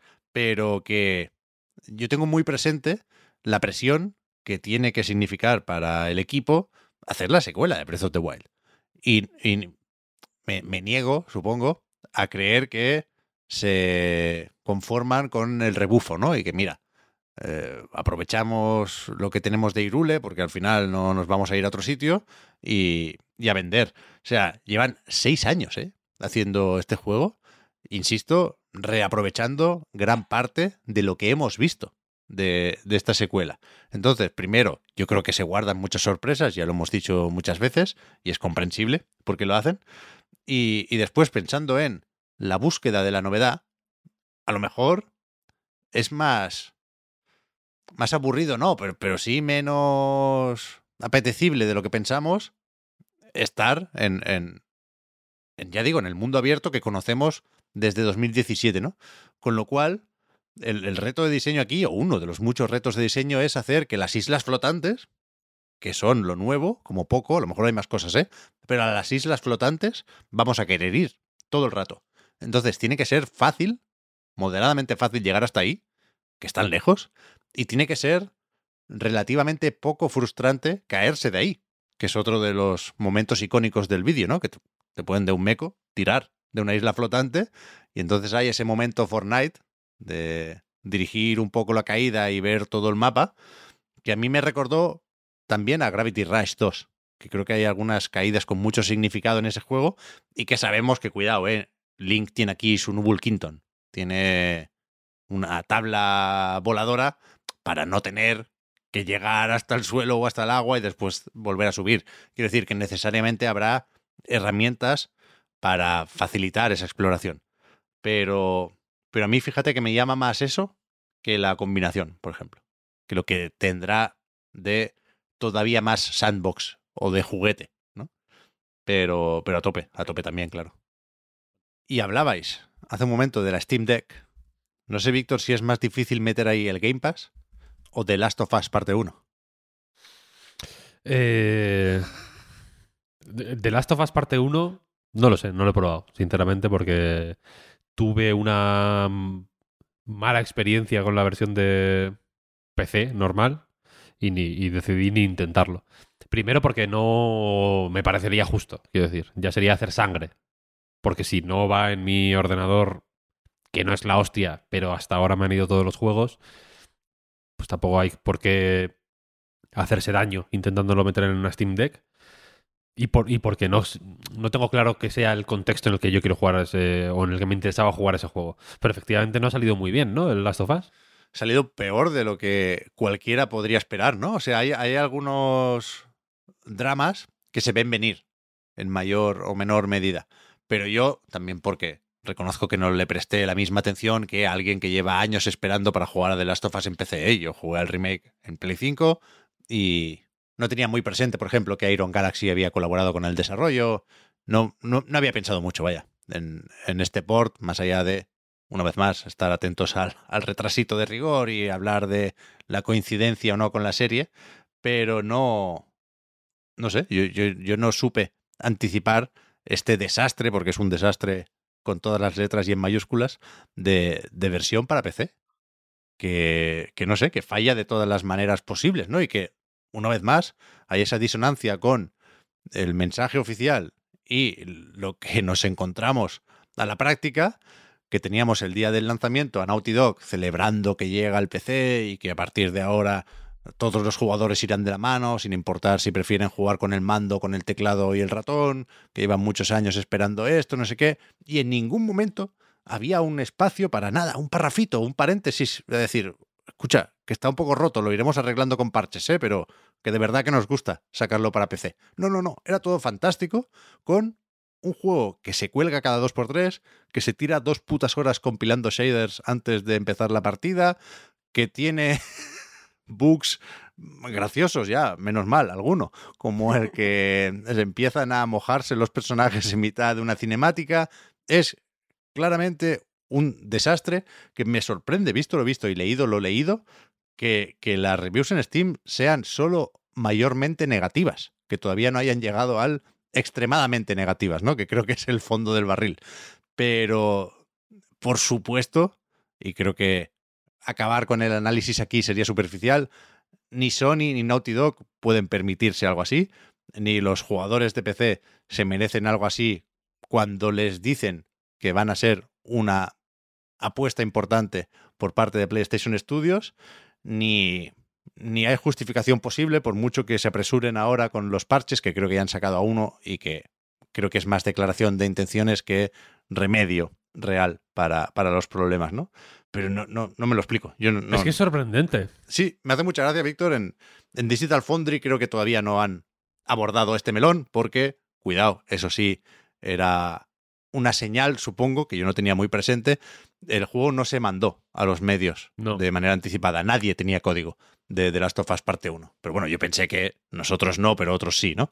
Y, y en Digital Foundry, cuando hablan de. Estamos. Hemos empezado ahora a, a trabajar con este vídeo han, han, dicho varias veces en tweets, en newsletters, que no, que no saben cómo abordarlo. Que, que, es, que, es, una catástrofe tan grande que no, que no saben por dónde empezar a contar que, que se han encontrado aquí. Es, es, terrible. Es que es, un es, es, es, muy, muy, muy raro.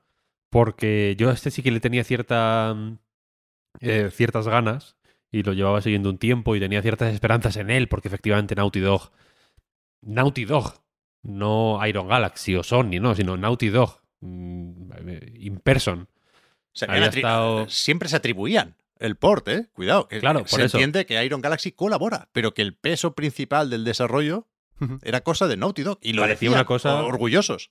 Parecía una cosa muy de Naughty Dog, un Sí. proyecto eh, en el que se habían volcado de alguna manera, habían, de hecho, hecho cierta promoción, igual de un poco de manera tangencial, pero bueno, lo habían hecho asociando el juego de una forma más o menos clara a Steam Deck, que para mí era esperanzador, porque si pueden hacer que funcione bien en Steam Deck, el Uncharted eh, 4, por ejemplo, va bastante bien en Steam Deck. No es. Si alguien me pregunta, oye, tengo una Steam Deck y una Play 5, ¿dónde lo juego? Jugarlo en la Play 5, evidentemente. Pero en Steam Deck era, era mm, muy estable y, y se podía jugar mm, perfectamente. Se podía jugar como una Play 4, quiero decir. Que ya está bien. Eh, y como esto lo habían. Le habían dado este bombo. Pues, joder, tenía ciertas esperanzas.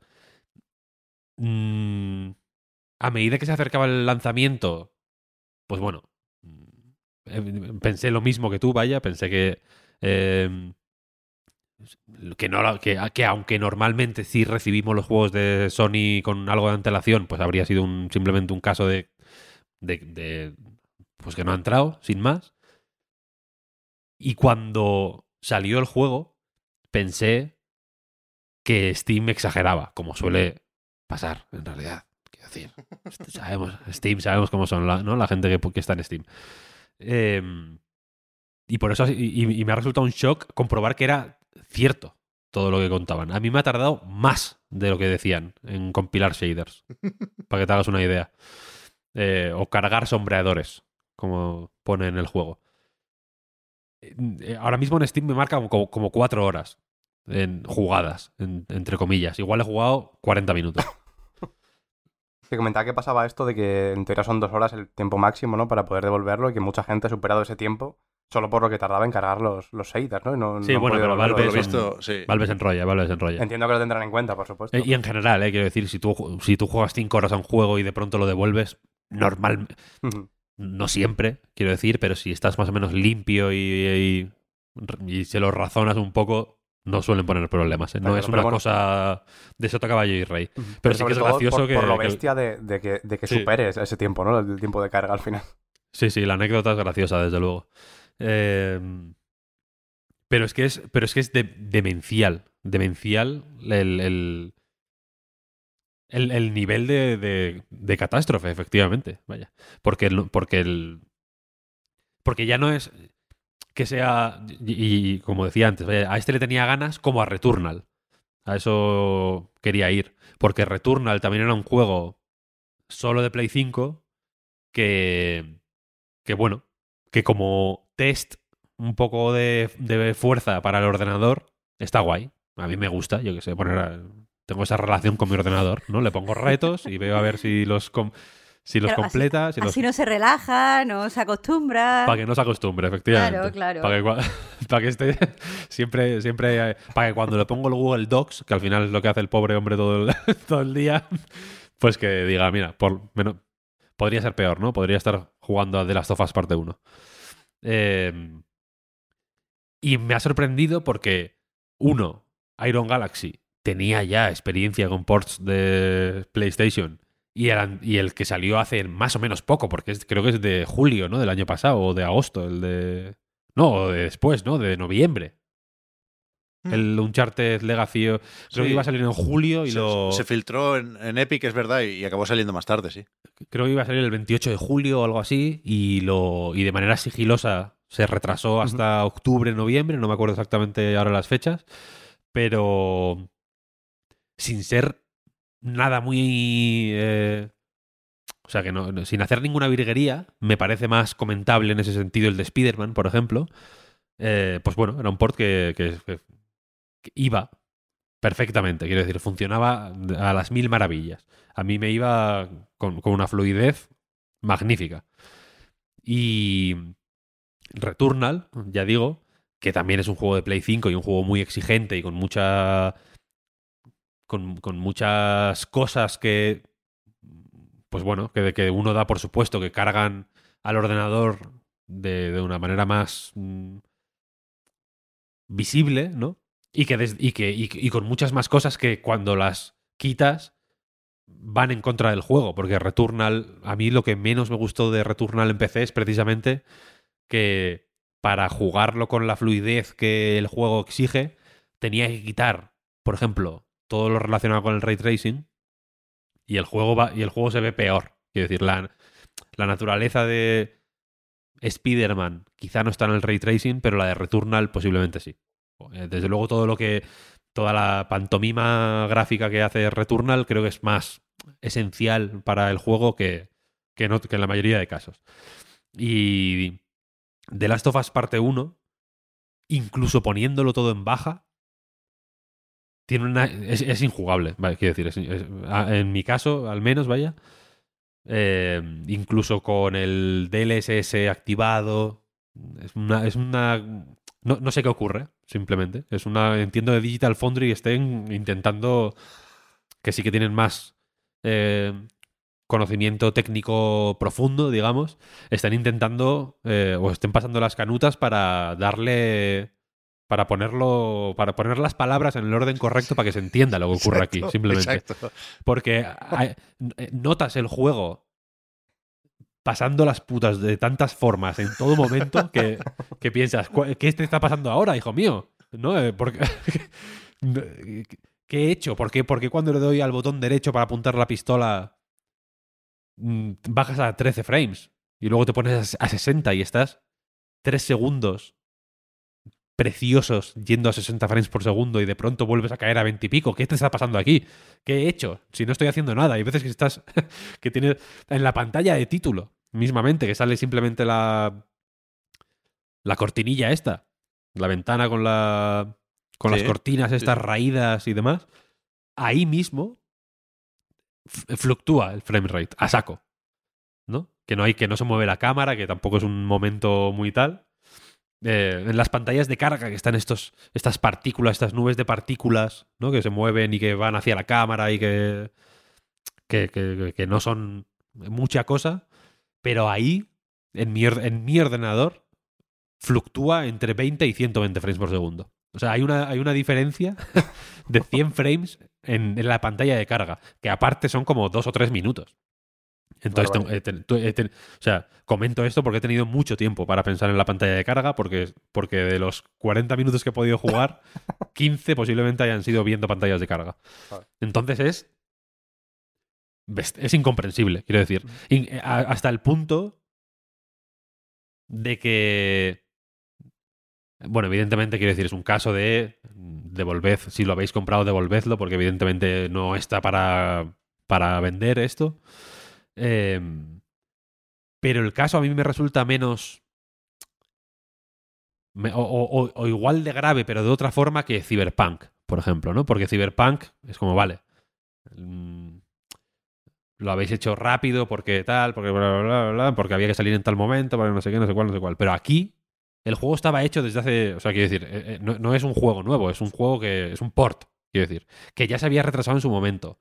Que se supone que lo. O se. Medio da por supuesto que ha salido más rápido de la cuenta para coincidir con la serie. La serie ya pasó. La serie ya, ya la han echado. Ya, ya, ya, ya nos hemos olvidado de ella. Ya estamos viendo Succession todos. Ya no, ya no nos acordamos de, of Us, ¿sabes? O sea que tampoco lo han. no, tampoco es que digas, hostia, es que, claro, como han tenido que sacarla dos meses antes de lo que esperaban para coincidir con el capítulo 1 de la serie, por ejemplo, o con el 2. Pero es que tampoco ha sido así. ¿Sabes? Bueno, ha sido justo al y- final también, un par de semanitas después. A mí tampoco me parece. O sea, yo creo que sí que tiene que ir un poco por ahí el tema, ¿no? Que se han apresurado un poco más de la cuenta.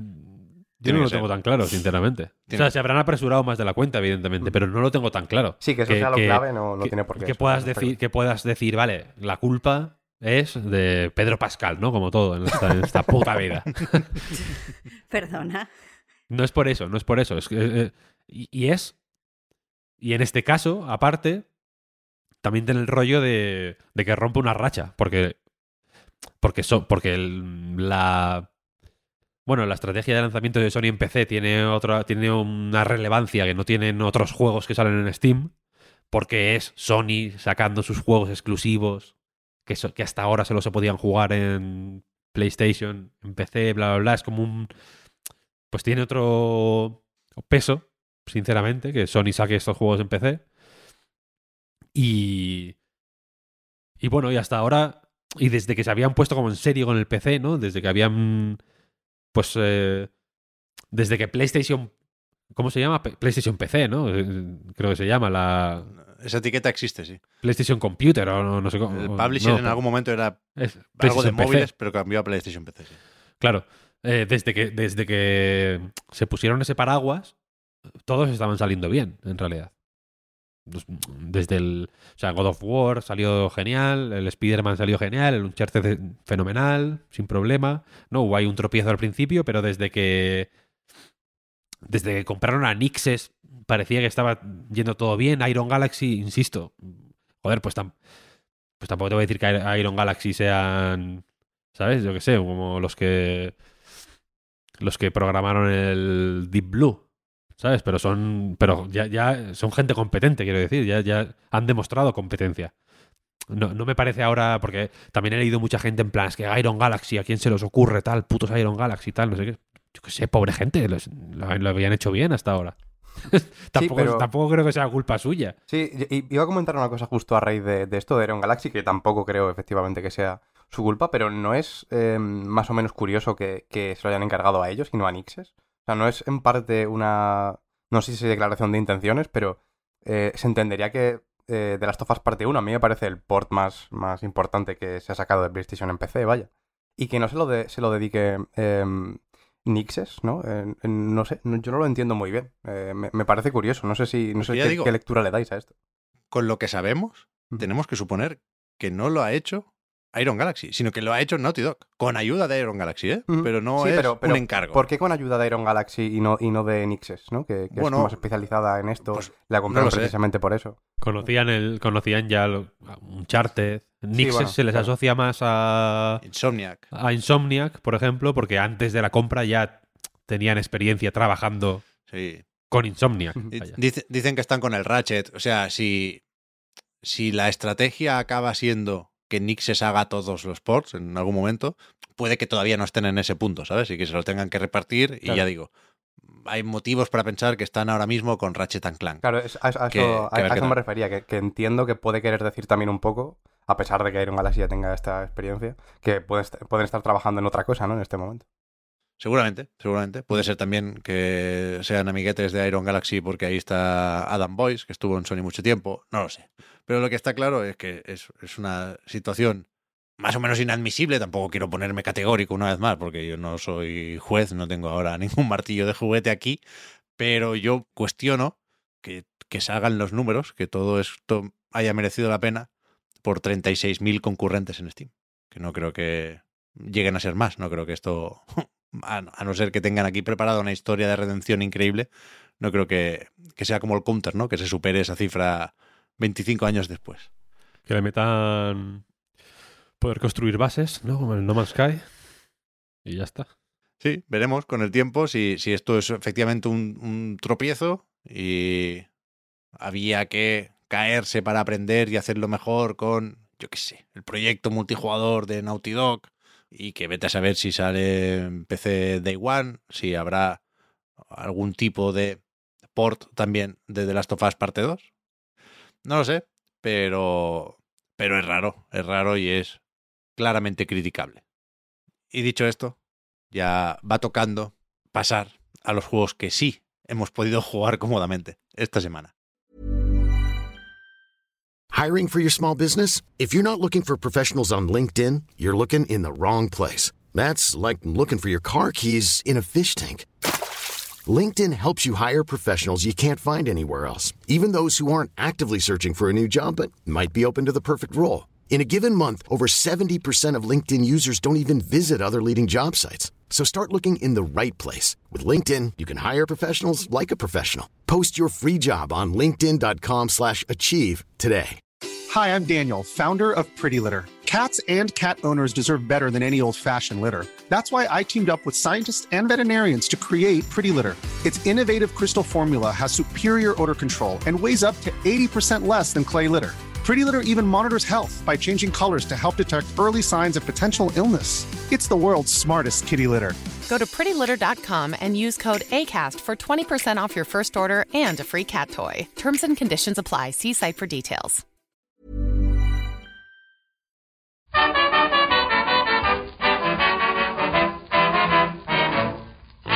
Y aquí os pregunto una vez más directamente, porque yo he estado. He jugado un poquitín al Terranil, algo voy a comentar si me dejáis. Pero yo he estado esta semana con Resident Evil 4 Remake, claro, que ya lo comentamos aquí, no en el podcast anterior, sino hace un par de semanas, Víctor. Lo mandaron con, Sí. con antelación, llegamos al embargo, que nos coincidió bien con las fechas del podcast, con lo cual, si queréis saber qué le pareció a Víctor la aventura no tan nueva del Leon Kennedy, pues ahí está el comentario. Yo lo estoy disfrutando también un montón. Tengo una serie de peros, faltaría más, pero en general creo que es un juego que gusta mucho jugar por lo bien hecho que está. Hay, un gusto en disfrutar de algo bien hecho que creo que es muy evidente, está muy presente en Resident Evil 4. Pero, pero eso, ah, esta noche me lo paso, pero me, me interesa saber a qué habéis estado jugando estos días. Pues a ver, yo esta semana he estado jugando a Terra Nil, también, efectivamente. Lamen- desgraciadamente en móviles. En móviles, no, en un móvil. En móviles, ¿no? En, en va- en varios. A través de En mi móvil nada más. Y es asqueroso la versión de móvil, no se lo recomiendo a nadie. Eh, he estado jugando también por motivos profesionales a Chess Master 10, un juego de ajedrez de Ubisoft, por cierto. ¿Motivos profesionales de jugador de ajedrez o profesionales de periodista de videojuego? Profes- por- porque el capítulo de Detective Google de esta semana va sobre ajedrez. Entonces he querido jugar al ajedrez. He estado jugando también mucho al ajedrez del Mac. Y, mm, y casualmente, jugar al ajedrez, uno de un juego que no necesita presentación, me ha sido muy útil para reengancharme, porque ahora mismo estoy enganchado como un hijo de perra. Estoy eh, odiando el podcast Reload porque cada minuto que paso en esta sala de grabación con Craig mirándome es un minuto que no estoy dedicando a, a jugar a Counter-Strike. eh, porque eso, me he reenganchado al Counter-Strike.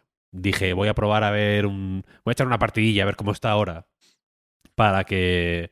Por si Valve de pronto está mirando a ver quién ha jugado recientemente para enviar un código del 2 o para, ¿no? para dar acceso a la beta del 2 o tal.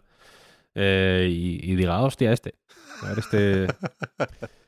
Básicamente para eso y para ver cómo, cómo, cómo es el counter en el año 2023. Y. Y estoy uf, viciadísimo. Viciadísimo. Pero de una manera que no me la esperaba. Me parece un juego tan bueno, el Counter-Strike, que es. re- o sea, realmente es el ajedrez de los videojuegos. No se puede discutir eso, vaya. Me sabe mal que tengas que jugar al 1 y no al 2, claro. Espero que te manden pronto esa Es invitación. que me da igual. No, o sea, no, eh, al, al principio pensé, joder, qué faena estar aquí jugando al, al Counter-Strike Global Offensive como un loser, pudiendo estar jugando al 2. Pero es que, de verdad, mm, me da igual. Me da igual. Me vale con esto. Es perfecto. Tengo, tengo curiosidad por ver cómo funciona la. la pues las, las granadas de humo, por ejemplo. Pero. Pero, es- pero es tan, tan bueno. Es tan, tan bueno. Muero tan rápido que el resto de la. que si una ronda dura tres minutos, yo muero en aproximadamente 15 segundos. O 20. Y luego me. Y luego, claro, pues puedo. Puedo ponerme en el modo espectador a analizar las partidas, ¿sabes? De la, de la gente de mi equipo, que supongo que se echarán a temblar. Eh, pensarán, este inútil, ya. ¿no? Uno menos. Ya, ya cuentan, ya cuento, cuento, cuento menos que un bot. Porque los bots del Counter-Strike son relativamente decentes jugando, de hecho. Yo soy peor que un bot. Y. Y me encanta, me encanta. El otro día estuve jugando. Me, me encanta hasta el Battle Royale. Danger Zone. Bastante bueno. No he probado nunca. Bastante bueno. Y estuve jugando el otro día, te, te ponen en equipos de dos. Son 17 jugadores o 16 y te ponen en- te ponen con alguien. Vas como con, con un compi. Y el otro día estuve jugando... eh, he jugado con mucha gente, con muchos chinos, con muchos rusos. curiosamente. Hay muchos rusos menores de edad jugando al Counter-Strike en lugar de estar defendiendo su país, solo digo eso. Y, y el otro día tuve mi mejor experiencia en el modo este eh, Danger Zone con una persona que su nick era Fat Dick Enjoyer. Que, que casualmente se, se enrolló un montón y, jugó- y me, pues me, me- guió mucho, me ayudaba mucho.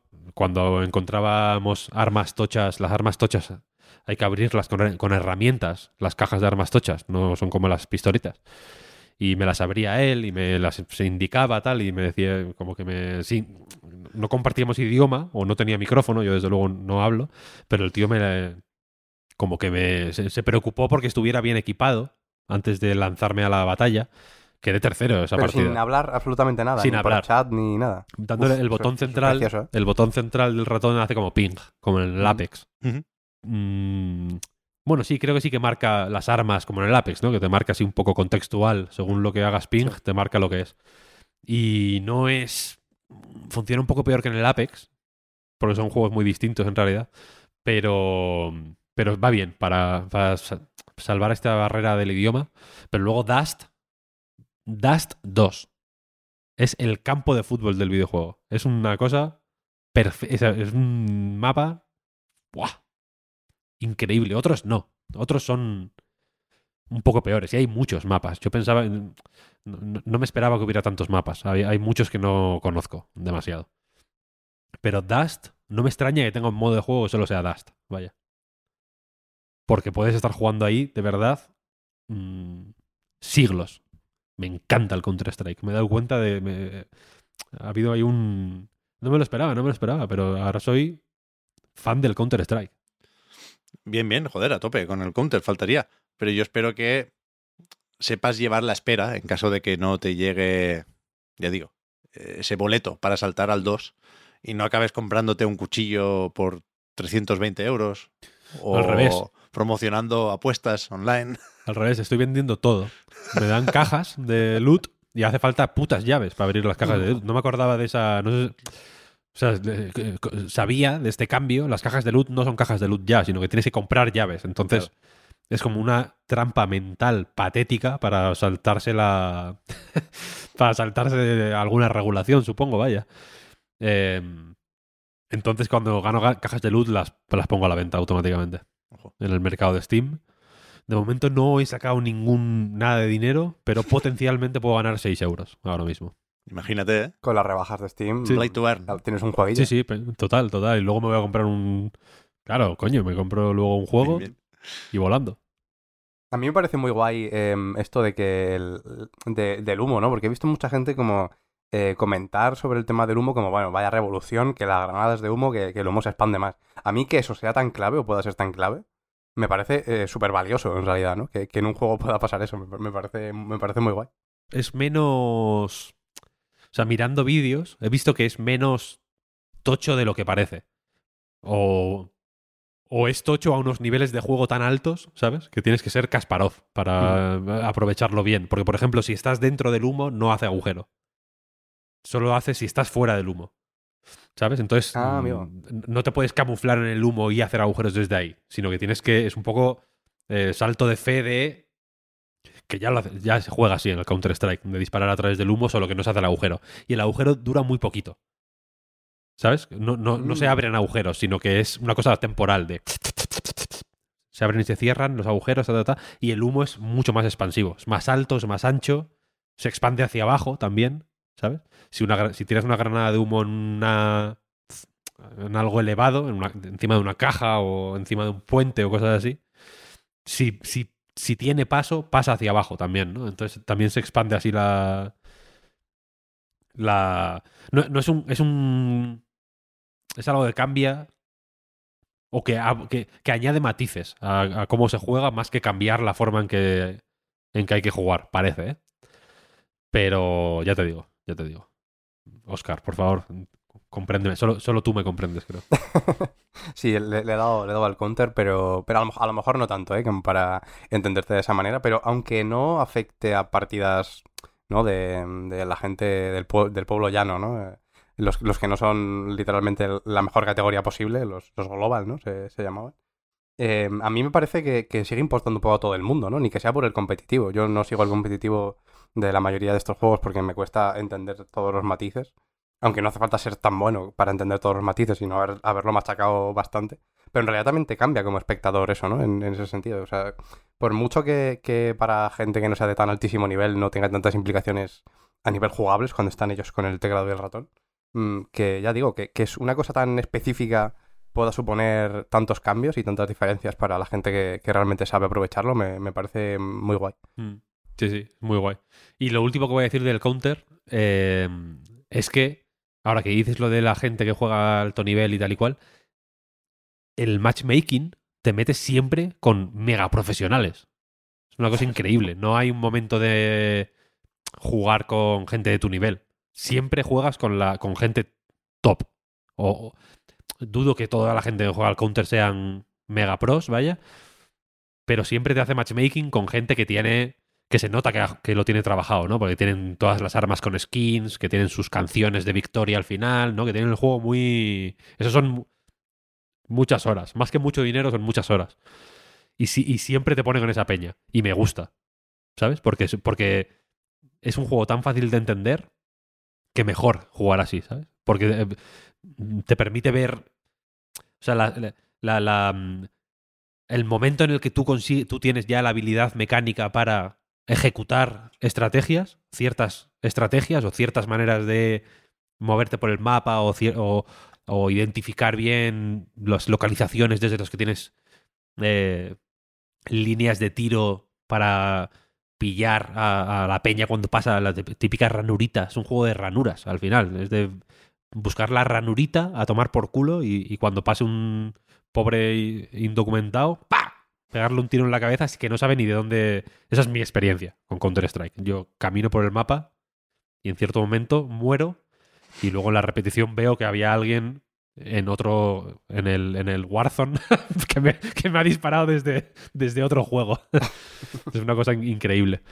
Eh, pero el momento en el que tú puedes mmm, empezar a localizar esas estrategias y esas, esas maneras de jugar y que puedes llevarlas a cabo, quiero decir, que no necesitas ya más eh, práctica, digamos, para, para que, con los rudimentos que tienes ya puedes tú empezar a montar ese tipo de jugadas, es, es casi inmediato, vaya. En media hora est estás preparado, o sea, sabes todo lo que tienes que saber para jugar como un pro. Y luego ya sí, es, es práctica, el, claro. Lo, lo, exactamente, es que al final eso me gusta mucho de, de los juegos competitivos, esos eh, pequeñísimos matices que llega un punto que lo que describes tú, ¿no? el, el, meta, cuando te sabes lo más esencial del meta, los sitios por los que hay que ir, por los que no, eh, los puntos a los que hay que mirar, los puntos que hay que cubrir, todas estas cosas tan, tan específicas que, que eso al final llega a un punto que por, por insistencia todo el mundo lo hace eh, más o menos hasta cierto punto, ¿no? Siempre en el altísimo nivel hay, siempre un poquito más. Pero hasta cierto punto, eh, como que todo el mundo sabe más o menos lo mismo, ¿no? Tiene más o menos la misma base y tiene los mismos conocimientos. Y a partir de ahí solo es un, un matiz de, habilidad y de, skills, ¿no? Per se. Y, y, joder, eso marca tantísimo la diferencia, en, a, pesar de que la base es relativamente similar, entre, pues eso, uno que es... Eh, nivel medio y uno que realmente es tan bueno. Yo creo que no, no, son tan distintos los conocimientos que tienen del mapa que, que por supuesto, cualquiera me diría, bueno, sabe muchísimo más, por supuesto, uno que, que, sabe mucho, pero me refiero sobre todo a la base. Y que, no sé, que justo con, con, con ese, ese puntito de habilidad haya tantísima diferencia entre unos y otros, me parece también muy guay. Los juegos competitivos tienen su miga, ¿eh? Le, les, damos poco, les dedicamos poco tiempo, pero también tienen su, tienen su cosa. A mí no es por falta de interés, es por falta de tiempo y de habilidad más que otra cosa. Pero pro gamers de Counter-Strike siempre serán bienvenidos en el podcast Reload. Pero, pero hemos pasado del Terranil así rápido, como si fuera, pues eso, la versión para móviles con la suscripción en Netflix, la única que hay. Y yo, yo he jugado en, en Steam, ¿eh? yo me lo compré, pero tú, Marta, lo has jugado todavía más, también en condiciones, vaya. Sí, sí, yo lo, lo he jugado en PC, porque por si alguien se pregunta, no va en Steam Deck. Empieza con unos vídeos y la Steam Deck no reproduce vídeos. Eh, pero oye, se juega estupendamente en PC y no sé cuál es vuestra opinión, Víctor, Pep, pero a mí el juego me ha encantado. Tenía expectativas altas después de la demo y me ha gustado muchísimo. Yo es que no he jugado muchísimo más de lo que ya estaba en la demo. Es decir, terminé el primer páramo, que ya se podía hacer en la demo, aunque aquí hay más cosas. Es verdad que lo de los animalillos, quiero recordar que no, que no estaba en, en la demo, sí en la versión final. Y, y lo comentamos, Marta, desde ayer no he vuelto a jugar. Estoy en el segundo páramo, liado con el monorail. Y, y a mí en general, el juego me parece súper agradable, ya lo comentamos en su momento, ¿eh? toda la parte visual, creo que a nivel sonoro hay un trabajo buenísimo para definir o marcar un poco el tono de la experiencia y, creo que es una, un tipo de estrategia, ¿no? Por su complejidad y su planteamiento, que puede entrar muy bien a todo el mundo, pero yo noto, o noté en ese primer páramo, ¿eh? y empiezo a intuir en el segundo, una diferencia muy marcada entre la primera parte de recuperar la vegetación o los biomas, ¿no? O el ecosistema de esa región y la parte de la segunda mitad, digamos, de, de la partida, la parte de reintroducir animales y recoger las máquinas que has estado utilizando para cambiar el clima y, y el suelo antes de dejarlo todo limpio, ¿no? Me gusta muchísimo más la primera mitad que la segunda, vaya. Creo que, o sea, eh, ves esa diferencia porque creo que hay eh, dos perspectivas de diseño entre esas dos partes. Creo que una parte está diseñada como un puzzle y otra parte está diseñada como un juego de, de estrategia. Y creo que eh, sí, sí que es verdad que una puede perjudicar a la otra. Eh, si te parece, explico un poquito el juego, Pep, y ahora te digo por qué digo esto. Yes. O sea, el juego básicamente trata de eh, recuperar páramos que están contaminados. Y es un juego eh, que se define a sí mismo como de estrategia relajante. Es decir, es un juego de estrategia, pero no tenemos pues nada que nos meta como prisa. No tenemos que mantener, o sea, que estar pendiente de una guerra, por ejemplo. No tenemos que estar pendiente de la satisfacción de un aldeano o de que no se nos mueran de hambre. Podemos estar, eh, podemos emplear todo el tiempo que queramos para eh, pues trabajar en ese terreno. Y esta recuperación del páramo se hace en tres partes. La primera de ellas pasa por eh, descontaminar el terreno que tenemos y eso se hace pues a través de una serie de máquinas que el juego pone a nuestra disposición. Lo habitual es que tengamos eh, unas máquinas, eh, dos, tres máquinas básicas que están desbloqueadas y con el uso desbloqueamos las, eh, las que faltan. Una vez tenemos todo el terreno descontaminado y es capaz de, albergar eh, pues vegetación, tenemos que pasar a la segunda parte que pasa por introducir ciertos biomas concretos. Para introducir estos biomas, pues tienen que cumplir una serie de reglas, ya sea, por ejemplo, estar en una colina para los bosques caducifolios o eh, pues estar en un terreno bajo y cercano del agua si lo que vamos a crear es eh, pues una, una charca, por, por, decir un ejemplo. Y bueno, pues esa, esa parte eh, es también como muy contemplativa porque empezamos a introducir como belleza en ese, en ese paisaje y hacerlo como mucho más interesante visualmente.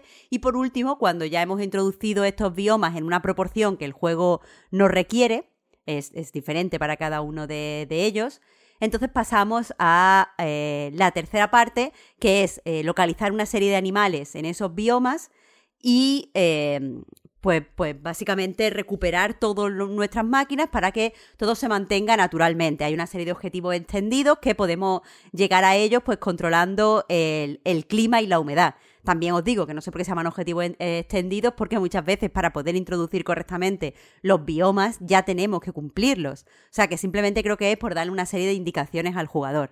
Pero bueno, más allá de eso. Eh, lo que, por ejemplo, Pep mencionaba del sonido, del diseño de sonido, es eh, muy interesante porque refuerza esta idea de que tenemos que jugar como relajados y de una forma contemplativa, eh, porque solo así podemos disfrutar de cómo se va abriendo eh, los sonidos a el paisaje que estamos creando. Es decir, cuando alcanzamos, por ejemplo, la suficiente humedad como para que vuelvan la, las aves migratorias y además tenemos tal bioma, pues entonces vuelven las aves y empezamos a escucharlas de una forma muy sutil, muy agradable. Cuando es la temporada, por ejemplo, de lluvias y alcanzamos la suficiente humedad como para que llueva, entonces empezamos a oír como las tormentas que se van formando hasta que caen. Y es como todo muy inmersivo. Eh, para mí, una experiencia buenísima. Ahora, ¿qué pasa? Que el juego, eh, aunque tiene un modo zen con todo desbloqueado, con el que podemos hacer lo que queramos, correcto, eh, creo que falla levemente a la, a la hora del el orden en el que nos entrega la, la información. De manera que eh, estas, estas tres fases normalmente solo se activan cuando hemos completado la anterior. Entonces, por ejemplo, no sabemos qué tipo de, de biomas vamos a tener que, que introducir, entonces no, no podemos de antemano, eh, por ejemplo, si estamos trabajando con solo dos biomas, cuál es el tercero y poderle reservar su espacio. No sabemos qué tipo de biomas o, o qué cercanía entre ellos necesitan los animales para aparecer y por tanto podemos liarla sin saberlo y eso puede llegar a resultar frustrante. Eh, y, y, por eso considero que la primera parte es un poco más de puzzles, porque al final se basa en, pues, descontamina X casillas y después mm. introduce bos bosque en eh, X más una casilla. Entonces es un poco como de puzzle. Tenemos que ir cuadrando las casillas y ver cómo mm, pues encajamos las piezas para que haya 30 casillas de coral y eh, 40 casillas de playa, por poner un ejemplo.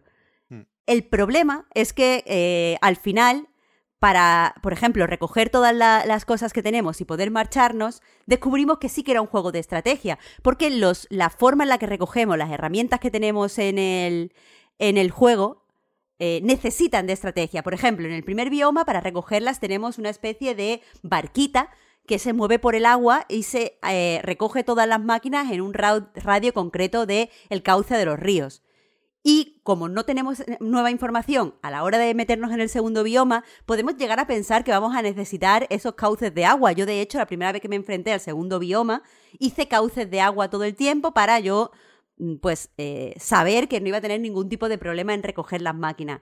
¿Y qué pasa? Pues que el segundo bioma, mm, no sé por qué, no, no estaba disponible la barca, no funcionaba ahora.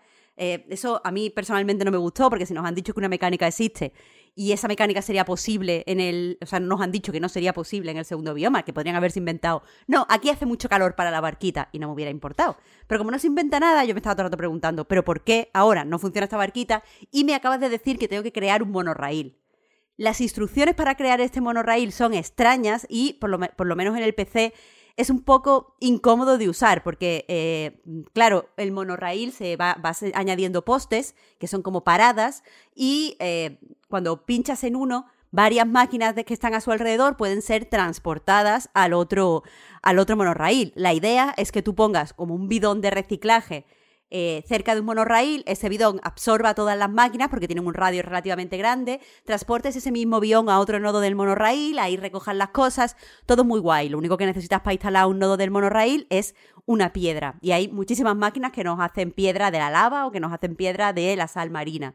No es tan difícil, pero la forma en la que te lo, te lo meten sin avisarte eh, para que tú sepas que lo que vas a tener que poner piedra y no cauce de río, y la forma en la que no te, no te dicen que no crees cauce de río porque eso no te va a servir, pues hace que en concreto ese tipo de cambios resulten al principio, eh, si no frustrantes, sí que generen cierta fricción. Y eso lo hace el juego más veces, eh, más adelante. Llega un momento en el que tienes los monorraíles y tienes mucha agua, pero te dice, no, pero es que ahora encima no puedes hacerlo así porque tienes que hacerlo asá. Y era un poco como, bueno, esto me parece sacada de la manga total. Menos mal que el juego me está gustando mucho. Entonces eso eh, es como muy buen juego, pero tiene como esas pinceladitas que yo creo que si se hubieran corregido podrían haber sido redondos. Yo creo que el monorail nos hubiera entrado mejor personalmente si lo hubieran puesto desde el minuto uno y no hubieras tenido la, la barquita. Y así además te podrían haber hecho un, un tutorial más extenso de cómo se utiliza. Eh, pero más allá de eso, eh, está muy bien cuando terminas, o sea, eh, tienes cuatro biomas para empezar. Eh, a mí me llevaron alrededor de siete horas. Cuando mm. los terminas, se te desbloquean otros cuatro eh, biomas. Que, o sea, perdón, tienes cuatro, cuatro mapas, perdona, cuatro zonas, cuatro regiones se llaman. Cuando las terminas, en cada región has localizado una serie de animales, una serie de biomas y una serie de, de cosas. Pues cuando terminas el juego, eh, haces estos cuatro eh, estas cuatro zonas, se te desbloquean zonas eh, o sea, mapas alternativos en esas zonas. Y ahí están los mismos animales, hay los mismos biomas, hay las mismas máquinas, pero todo es un puntito más difícil. Yo agradecí un montón ese puntito extra de dificultad, son los mapas que más eh, disfruté. Pero creo que parte de por lo que lo disfruté no es solo por ese extra de dificultad, sino porque ya sabía qué máquinas iba a tener a mi disposición, ya sabía de antemano cuáles eran los animales que, que tenía que buscar y quieras que no actué en consecuencia. por, me- por un lado, valoro que en mi primera eh, partida, bueno, en los primeros eh, zonas, la primera vez que me enfrentaba a cada uno de los mapas, me dejara un poco llevar por la belleza y no fuera tan práctica. Creo que eso es lo que se intentaba hacer desde el diseño, pero sí que es verdad que eh, a mí me gusta hacer las cosas bien cuando juego. Quizá es algo de carácter mío. Entonces, cuando yo ya sabía que aquí no iba a tener que rellenar cauces con agua, que aquí lo que iba a tener que tal, pues me hacía unos monorraíles de puta madre, diseñaba el monorraíl antes de poner las máquinas. ¡mm! Precioso. Y lo gocé más. Entonces, eso, ah, para mí ha sido una experiencia de juego muy buena, más allá de que creo que las ideas detrás del juego no están tan bien como quiere decir la campaña de marketing, que está todo centrado en ¡Wow! Somos muy ecologistas, ¡viva el planeta Tierra! Y es como, bueno, pero el juego no es tan así, ¿eh? Pero bueno, muy buena experiencia. Ya. Pero cuando decías lo de que los últimos páramos son más difíciles, Marta, es porque el, el, el puzzle se te puede complicar, es decir, te puedes quedar sin espacio para tener un, un- un bosque y una zona húmeda, o, porque se te acaban los recursos. O sea, tú, hay varios modos de juego de dificultad, tú puedes jugar más, más relajado si eh, eliminas los recursos, ¿no? Con lo cual puedes construir sin preocuparte de, de si te sale a devolver, pero en caso de que juegues con recursos, que se simbolizan con, con hojas, ¿no? Básicamente, no es algo que, por lo menos al principio, por lo que te tengas que preocupar mucho, porque cada vez que vas a construir algo o colocar cualquier elemento, te, te indica de una forma muy clara y muy visual y sin espacio para el error, eh, si, va- si vas a ganar o perder recursos, ¿no? Con eso. Y, y aparte de ganar recursos es facilísimo. Por ejemplo, cuando llueve, Sí, consigues desbocar la lluvia, todo se pone verde y venga, exacto. recursos, recursos. En la fiesta eso. Exacto. No, cuando me refiero que es más difícil es que los mapas de Terranil son generados procedimentalmente, evidentemente, pero eh, en los primeros, los primeros mapas que encontramos, los de la antes de que te salga, de que se desbloqueen las alternativas, eh, pues eh, puedes hacerlos de varias formas. Por ejemplo, si necesitas lo que decíamos antes, una colina para un bosque caducifolio, en ese mapa hay dos colinas o incluso dos colinas y media. Entonces, si no te has dado cuenta al principio qué tal, pues has puesto un poquito por aquí, un poquito por allá y no pasa nada. El segundo mapa es mucho más agresivo en el, conte- en el sentido de tienes que tener una estrategia muy concreta pensada de antes, porque hay una colina, como no veas que esa colina tiene que ser bosque caducifolio, entonces no vas a poder ponerlo y entonces no vas a poder hacer que te aparezcan osos y entonces, ¿sabes? Tienes que tener todas las cosas que has aprendido en mente para resolverlo correctamente. Hay menos soluciones posibles, es lo que me refería. Vale, vale, vale. Sí que es verdad que no, no recuerdo si era el bosque caducifolio o no, pero hay uno que tienes que montar como, como un parasol, vaya, como unas Ah, la, la telas para cubrir. esa es la selva. Eso, eso. Esa me quedé yo sin espacio, ¿eh? tuve que hacerla, me quedó muy fea. Acabé eh, teniendo la superficie de selva necesaria, pero con palos en, en- en todo el mapa. Me, me está quedando muy feo este segundo páramo, Marta. Lo voy a reiniciar, me parece. Lo- pues eso es lo que a mí no me gustaba. Si yo hubiera sabido que iba a tener que montar parasoles, pues lo hubiera puesto como, como en la segunda vuelta, que puse todo ahí en el centro, perfectamente cubierto con los mínimos palos. Una delicia. Pero sí está guay el juego, ¿eh? Otra vez hay, como decíamos con Storyteller, hay un poco de polémica porque se está comentando en Steam en algunas de esas reseñas que, que se queda corto, que es caro, que a ver qué hacemos con las devoluciones. Uf. Pero yo creo que, no sé, que es, que es, que es guay que Devolver y Free Life hagan cosas así. Que es guay que Netflix apueste por esto, aunque yo creo que sus plataformas no están preparadas para ello. Siendo o pensando en positivo, lo que debería pasar es que te permitieran jugar a los juegos de Netflix en PC. Pero, pero guay. A mí me está gustando también Terranil. Ya me convencieron con la demo y, y aquí me he encontrado pues, pues más de lo mismo, que es lo que buscaba. Sí, sí.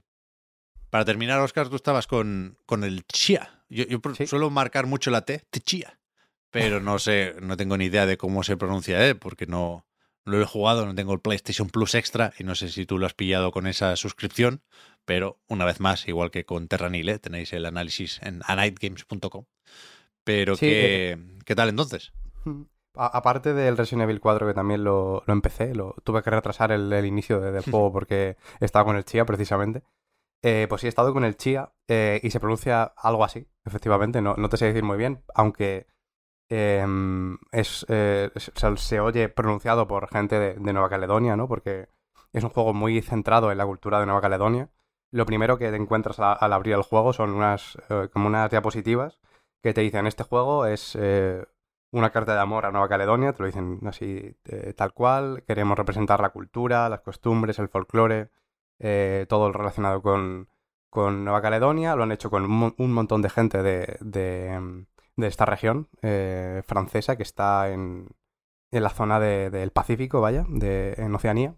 Y bueno, em, a ver, eh, no, sé muy bien por dónde empezar porque hay, hay un par de, de, cosas importantes a destacar. A mí lo, que me parece más clave, desde luego os lo diré, es la forma en la que efectivamente han representado toda la cultura de, Nueva Caledonia. No porque yo sea de Nueva Caledonia y sepa lo que, lo que, lo que es esa cultura y, lo sepa comparar con respecto a lo que me han, me han enseñado, pero desde luego se ve clarísimo ese mimo, ¿no? El, hecho de que eh, la gente que pone, que pone la voz en este idioma, en Dreju, que es el, idioma nativo de, allí, a pesar de que también se habla francés, claro.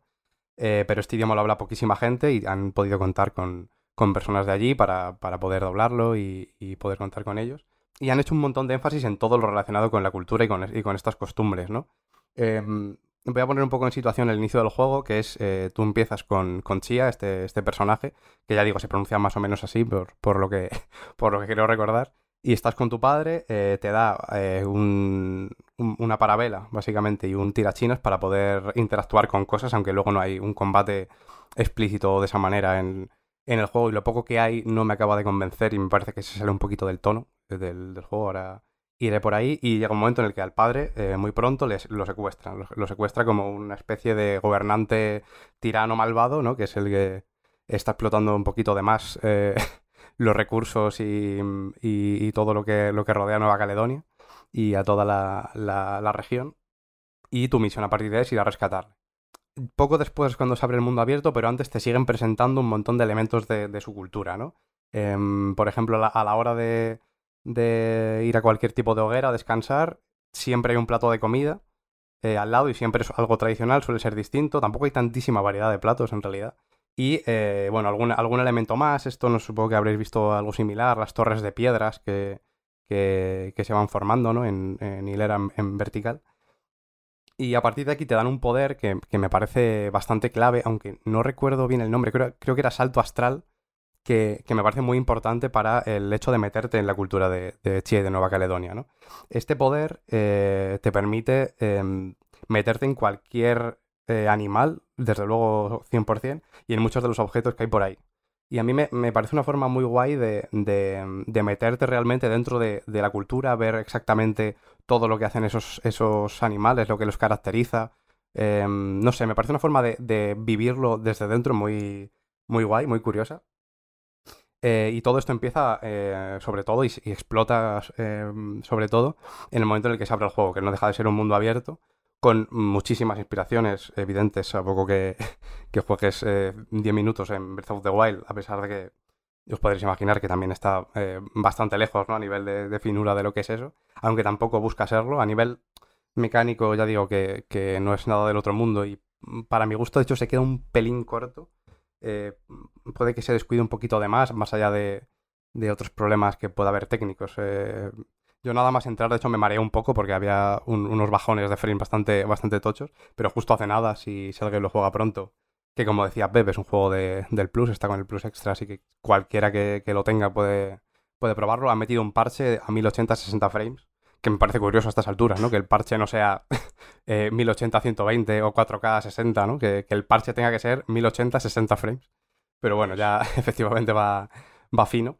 Y bueno, pues eh, a partir de aquí, eh, ya digo, todo em, empiezas a sumergirte un poquito en, la cultura, en todo lo que, lo que, lo que puedes ver en sus tres islas que, hay, por el, que hay por el mapa. A veces eh, creo que son un poco tediosos realmente los, paseos en barco entre una y otra, a pesar de que hay un viaje rápido que puedes desbloquear.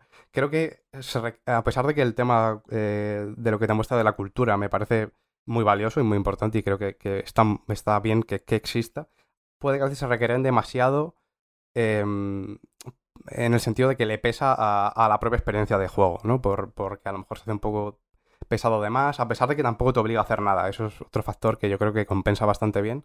No te obliga a hacer nada hasta el punto de que hay pues, ciertos minijuegos que también te ayudan a integrarte un poco con, esa cultura, por seguir con, eso, ¿no? Como tocar el, el ukelele para acompañar canciones tradicionales que no tocarlas con ellos, o sea, per se. No, no es que tú toques esas canciones, sino que tú las acompañas. Que eso me parece también un, un detalle interesante. Em, y todas esas secciones, lo, de, lo que decía de, de, las torres de piedras o cualquier minijuego del estilo, te deja saltártelo realmente. Igual que te deja saltarte incluso capítulos completos del, del juego. No sé si son como 10 capítulos o algo así. Tú puedes darle a la pausa en cualquier momento y saltártelo y pasar al siguiente. Y simplemente ser consciente de la historia y seguir y seguir y, y ya está. Y, y, tomarte el tiempo que tú quieras para explorar la isla a tu rollo y, y la historia que te la vayan contando en la medida que tú quieras, ¿no? Eh, pero eso, me parece que tiene un montón de detalles de este tipo. El barco, por ejemplo, em, que digo que a veces es un poco lento y a veces es un poco tedioso, pero sobre todo para moverte alrededor de las islas, para moverte por el río, eh, tiene un, un, punto mecánico como muy específico, ¿no? Como que te obliga a... Mm, es, un barco, la típica tabla grande cuadrada y, la vela, ¿no?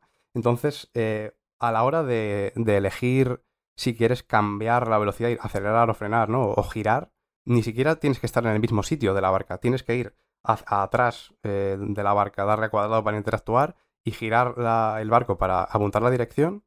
Y por separado tienes que salirte de ahí, moverte hacia la vela y alzar, la vela para ir más rápido o más lento.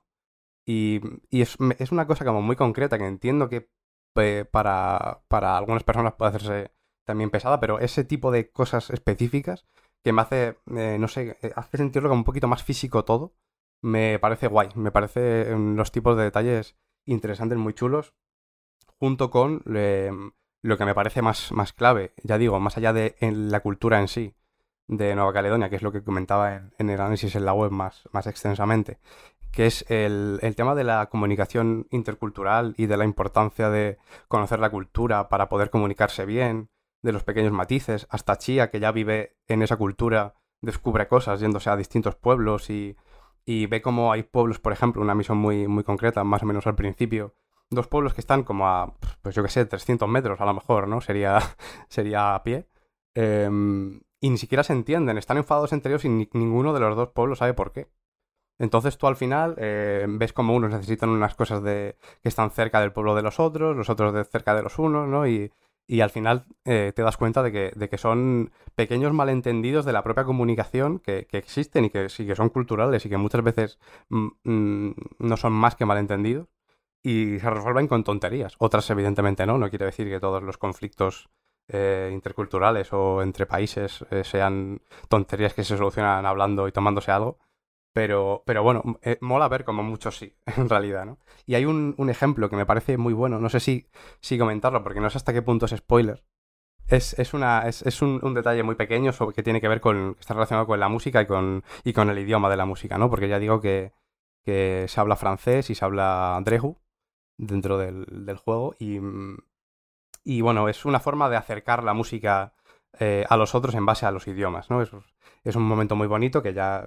Es, yo creo que con esto ¿no? en, realidad no digo nada. Es difícil saber por dónde puedo ir solo con, con esto, pero quien lo haya jugado seguramente me entienda. Y me parece un momento precioso y yo creo que solo por, por ese momento ya me, ha merecido la pena eh, todo el juego, todo el chía.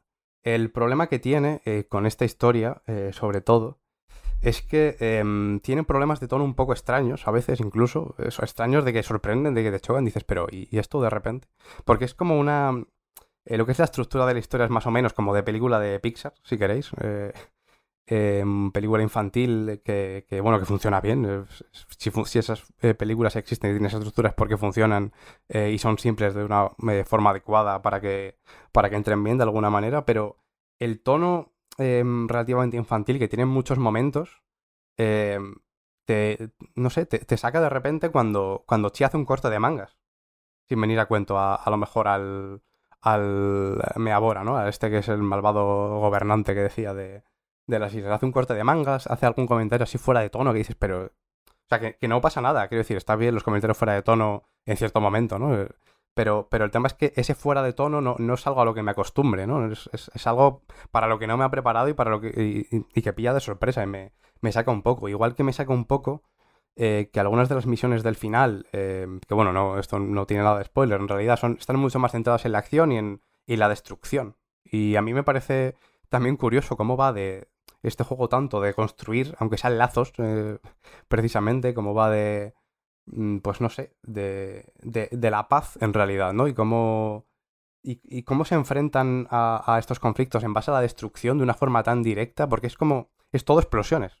Tal cual, ¿no? Porque no, no tienes un ataque con chía explícito de... Con el tirachinas no le haces nada a los enemigos que hay que realmente te pueden hacer daño.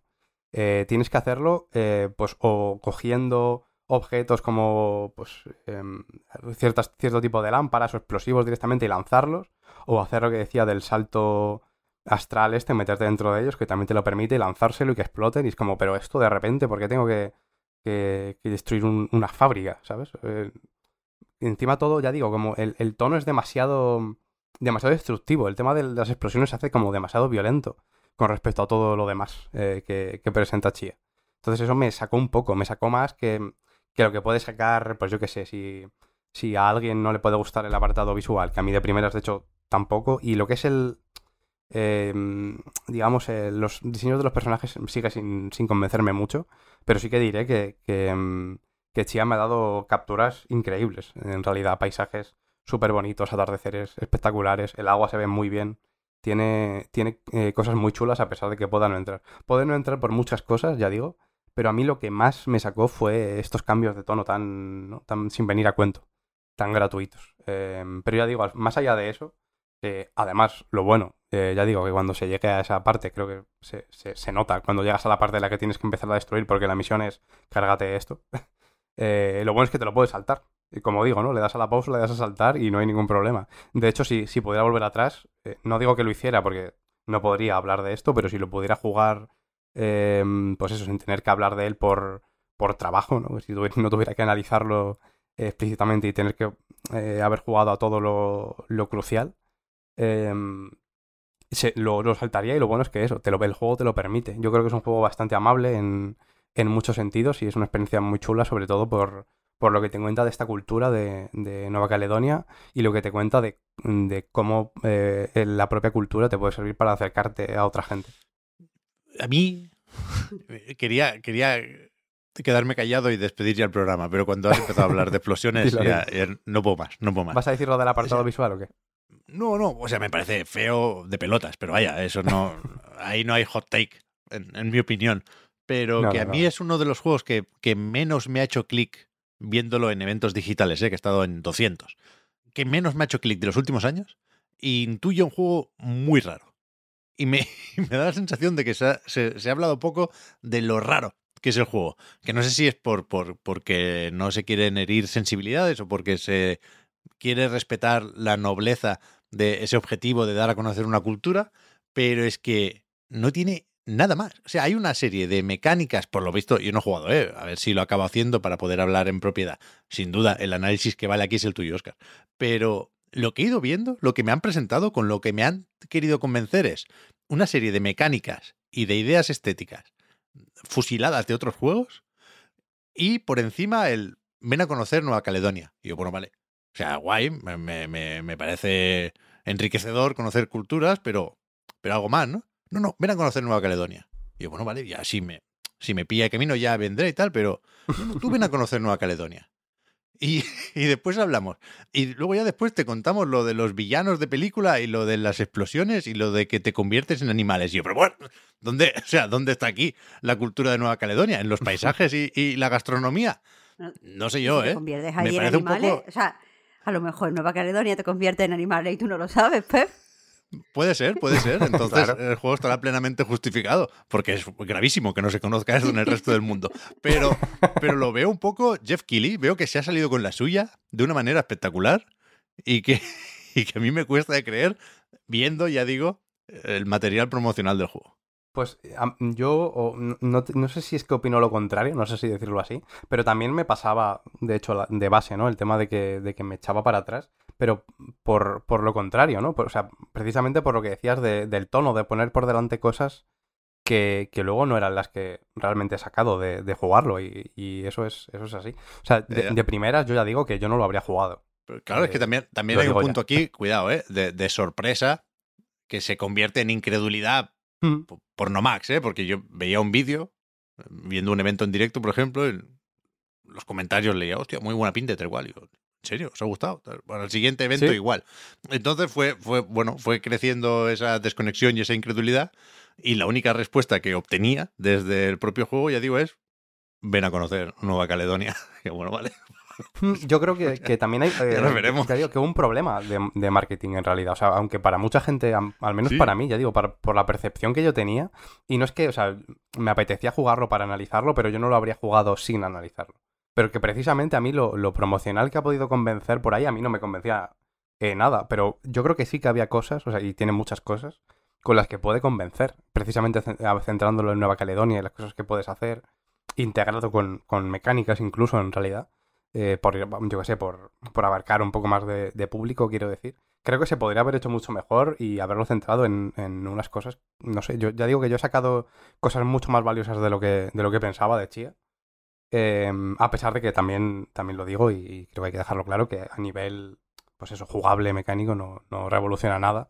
Porque la mayoría de cosas que, que tiene son, son calcos de otros, en realidad, ¿no? Por, por decirlo claro, lo iba a suavizar un poco, pero bueno, ¿para qué? no? No, es que es evidente, vaya. Es lo que es. sí, sí.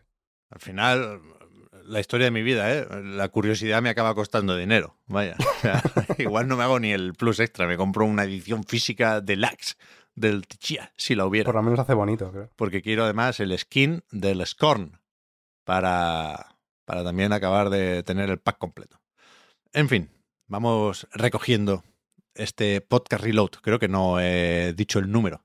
Es el vigésimo octavo de la decimocuarta temporada.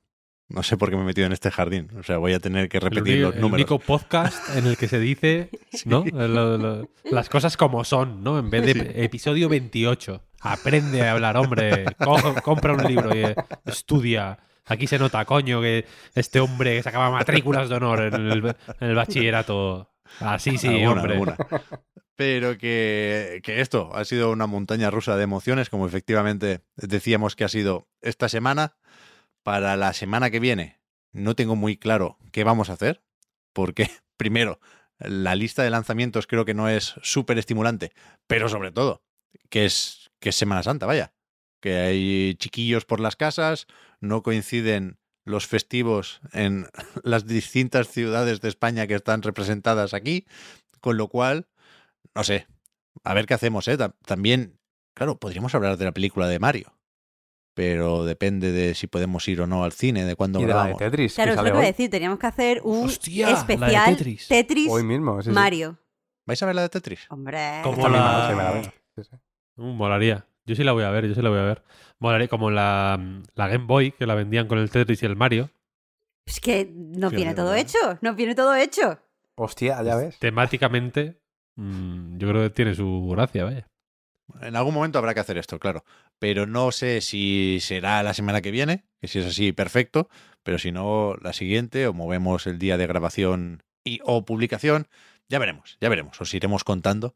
En cualquier caso, sea cuando sea, os volveremos a dar las gracias por todo, porque el podcast Reload, igual que a nightgames.com, es posible gracias a vuestras generosas aportaciones. Patreon.com barra a ya lo sabéis, para más información.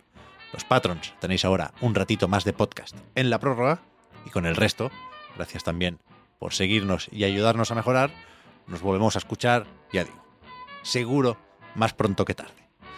A ver qué pasa con el E3, a ver qué pasa con el Jeff, a ver qué pasa con el Summer Game Fest, con los informes financieros que irán llegando también ahora que toca eh, cerrar trimestre y hacer balance del año fiscal. Cuidado, no hemos hablado de lo PlayStation VR porque están esas cifras ahí que no sé si va a tener algo que decir Sony sobre esto. Hemos hablado varias veces y seguramente volveremos a hablar de PlayStation VR, pero es verdad que está la duda de cuánto ha conseguido vender en este trimestre PlayStation 5, que parece que habiendo dejado más o menos atrás la falta de stock puede ser un número considerable y bueno, esto, esto marcha, la industria sigue, los lanzamientos no paran y lo comentaremos aquí también mientras nos dejéis. Muchísimas gracias por todo, también a Oscar, a Marta y a Víctor. Hasta la A próxima. ti, Pep. A ti, A Pep. ti, Pep. Hasta la próxima. Chao, chao. ¿Qué has dicho, Marta? Perdona. A ti, Pep. Hasta la próxima, vale, vale, vale. Es que pensaba que habías dicho algo, me ha sonado como a japonés. Como, ¿sabes? Como un personaje Eso de no- una que el tono ha sido un poco japonés, ¿eh? es verdad. kawaii. Totalmente. Matsuna. Pero, es por- pero eso es porque literalmente Sí, soy sí. cute. No, no, por eso, por eso. No porque sepa japonés. Digo, déjame, déjame asegurarme. no, no, Marta no. habla kawaii, no lo puede evitar. Hasta la próxima, hasta la próxima, he dicho.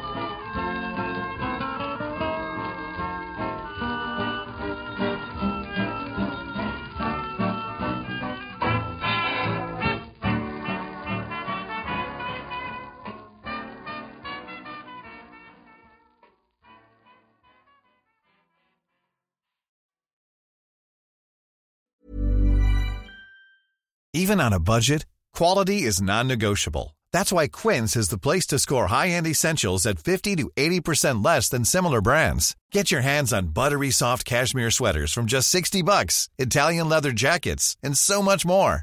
And the best part about Quince, they exclusively partner with factories committed to safe, ethical, and responsible manufacturing. Elevate your style without the elevated price tag with Quince. Go to quince.com/upgrade for free shipping and 365-day returns.